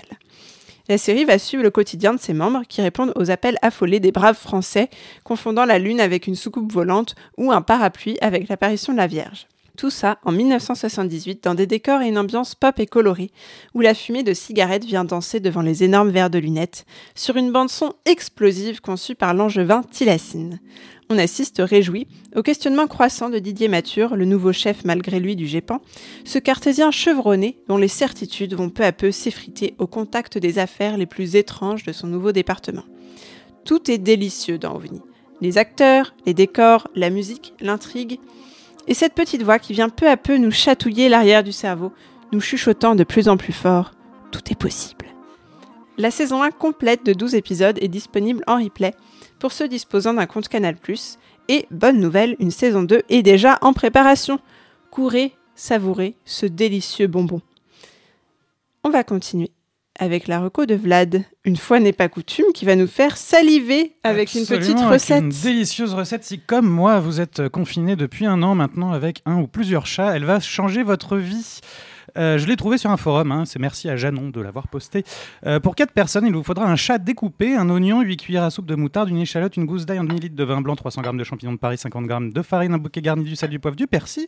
Vous salez, poivrez, badigeonnez les morceaux de votre chat avec de la moutarde forte, n'hésitez pas sur la quantité, puis farinez les morceaux, vous faites revenir le chat dans un peu d'huile à feu moyen, vous enlevez les morceaux du faitout, faites suer la garniture aromatique à feu doux en décollant les sucs de cuisson du chat, puis remettez les morceaux de chat, sauf le foie, dans le faitout et mouillé avec un demi-litre de vin blanc sec, salé, poivré, un quart d'heure avant la fin de la cuisson, ajoutez les champignons coupés en quartier et le foie du chat.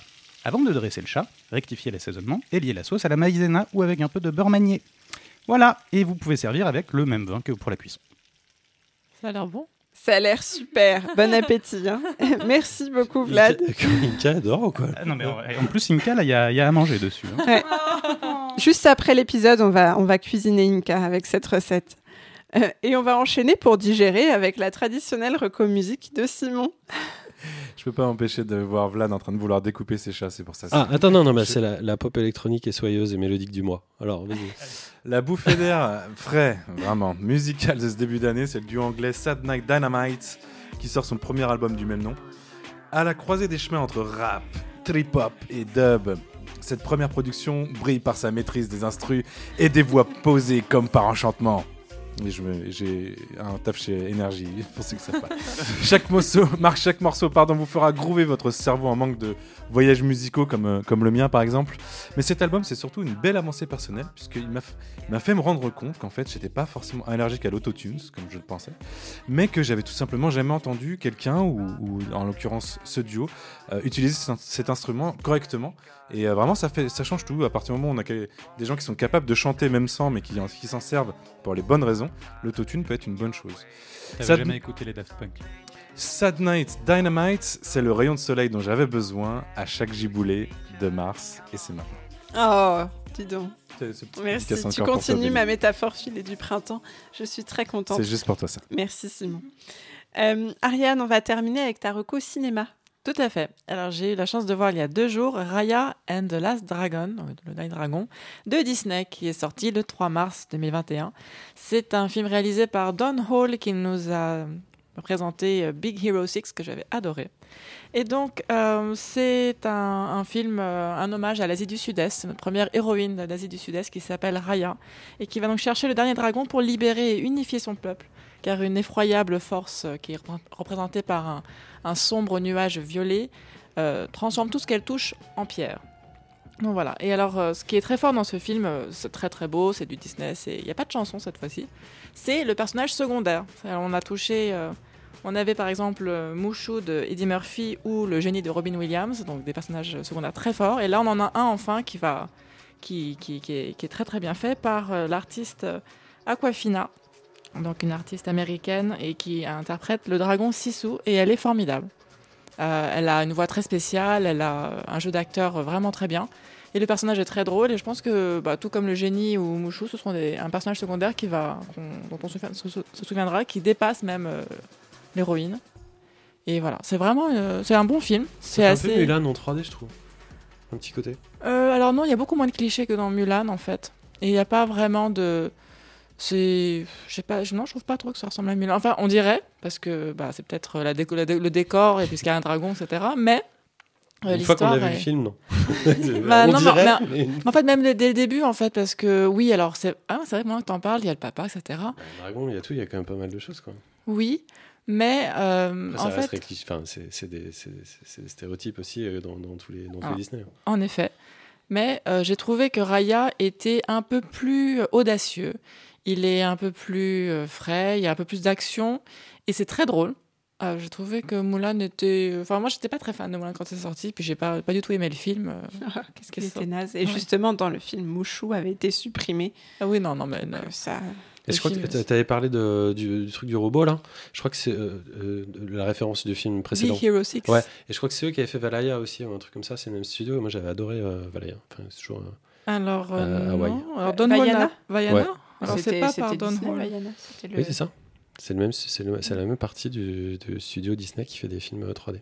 Alors là, c'est un peu différent. Par exemple, le, le- ce- le- crois. celui qui est en, en, en C'était dans le chef trailer. de, C'était dans le trailer, c'est pas moi qui. Non, non, mais Ah, le chef de, le- de l'histoire de, de Raya, c'est celui qui a fait Frozen et euh, Big Hero 6.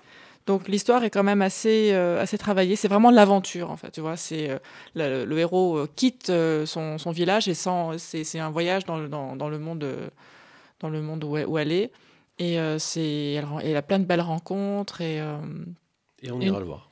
Tu Bon, l'as tu l'as vu comment sur le euh, problème, Disney, sur Disney alors voilà, c'est ça. Le petit hic, en fait, c'est qu'il est disponible sur Disney Plus à un prix exorbitant. Ça, c'est encore, je suis gentil. Donc, euh, si vous avez euh, des amis.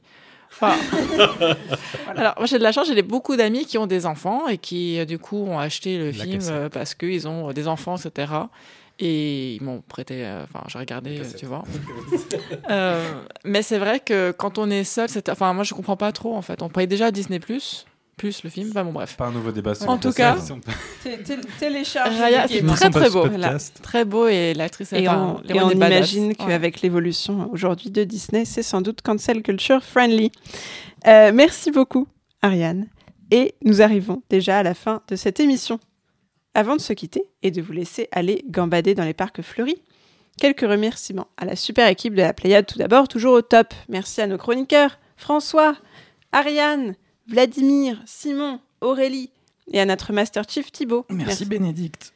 Merci aussi à Seb22 pour notre petite capsule MO5 et à Calden pour son aide sur la communication de la Pléiade. D'ici le prochain épisode, n'oubliez pas de nous suivre sur les réseaux sociaux, Twitter, Facebook, Instagram, Discord, on est partout. Et sur Twitch, je vais encore rappeler vos chaînes Twitch, avec Vlad, Sad Vlad LP, Ariane Polcari, Simon Nomisis, François Red Five House et Thibaut Teddy Drifter. Vous pourrez d'ailleurs bientôt retrouver les liens vers ces chaînes directement depuis le site de la Pléiade Ouais. bientôt, ainsi que le lien vers le dernier podcast en date directement sur la page d'accueil. Et tous les liens et trailers de chaque épisode en cliquant sur la fiche correspondante. Ça, voilà, c'est déjà existant, c'est déjà fait, vous pouvez cliquer dessus. Puis lâchez des commentaires un peu là sur les, sur les réseaux sociaux là. Oui, comme on en disait moment. en 2006, lâchez des coms. Euh, si vous aimez nous entendre déblatérer chaque mois, laissez-nous aussi des étoiles sur votre appli de podcast. Ça nous fera très plaisir, mais pas seulement. Ça nous permettra euh, de briller au firmament des top podcasts et de recruter d'autres auditeurs. Merci enfin à vous, chers auditeurs. On se quitte sur Icy Violence de Sun Dynamite. Grosse musique. À bientôt dans vos oreilles et dans nos cœurs. Et surtout, n'oubliez pas, Lorsque tout semble mort, Ouais, c'est le printemps. Vivez printemps. Pensez printemps. Pensez printemps. Pensez printemps tout le monde. Bisous tout le monde. Ciao Bisous. ciao. Ciao. Il faut penser printemps.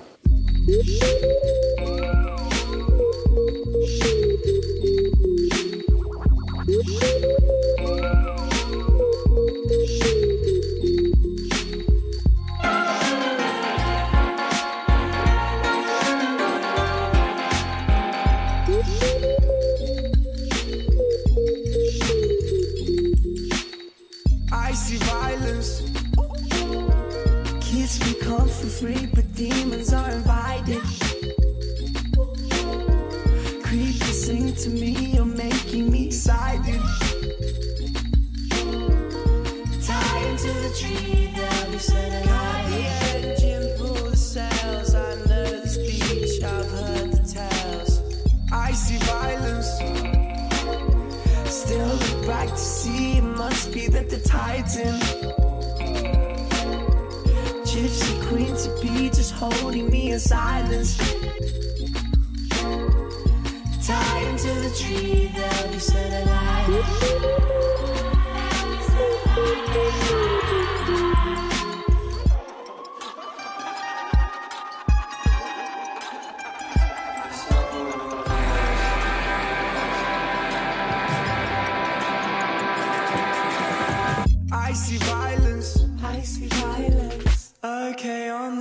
It must be me excited.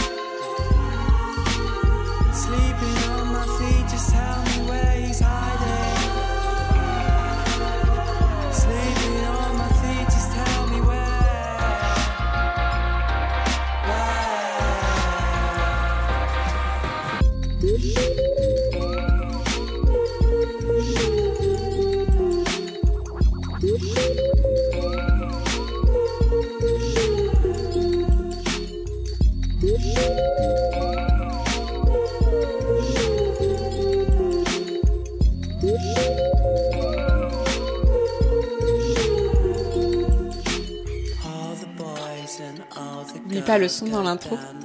C'est sûr que je vais le planter. Ah, il, les plante tous normalement. Il dit You need to lower your expectations. Solide. Est-ce qu'on ferait pas ça tout de suite J'ai commencé il y a bien longtemps. Et ça sent le camembert de plus en plus. Hein. Vous Ouais, en- rendez oui, il est en train de, s'échapper. Il est bio. J'ai une petite pensée, je me, dis, je me dis à chaque fois comment Béné ferait mieux que ce que je vais écrire? Et à chaque fois, ça m'inspire. Ah, je suis contente d'être ton inspiration au quotidien. Son. Son. Son. Ah, faut que je refasse euh, la phrase du coup, pardon. faut que je présente l'émission.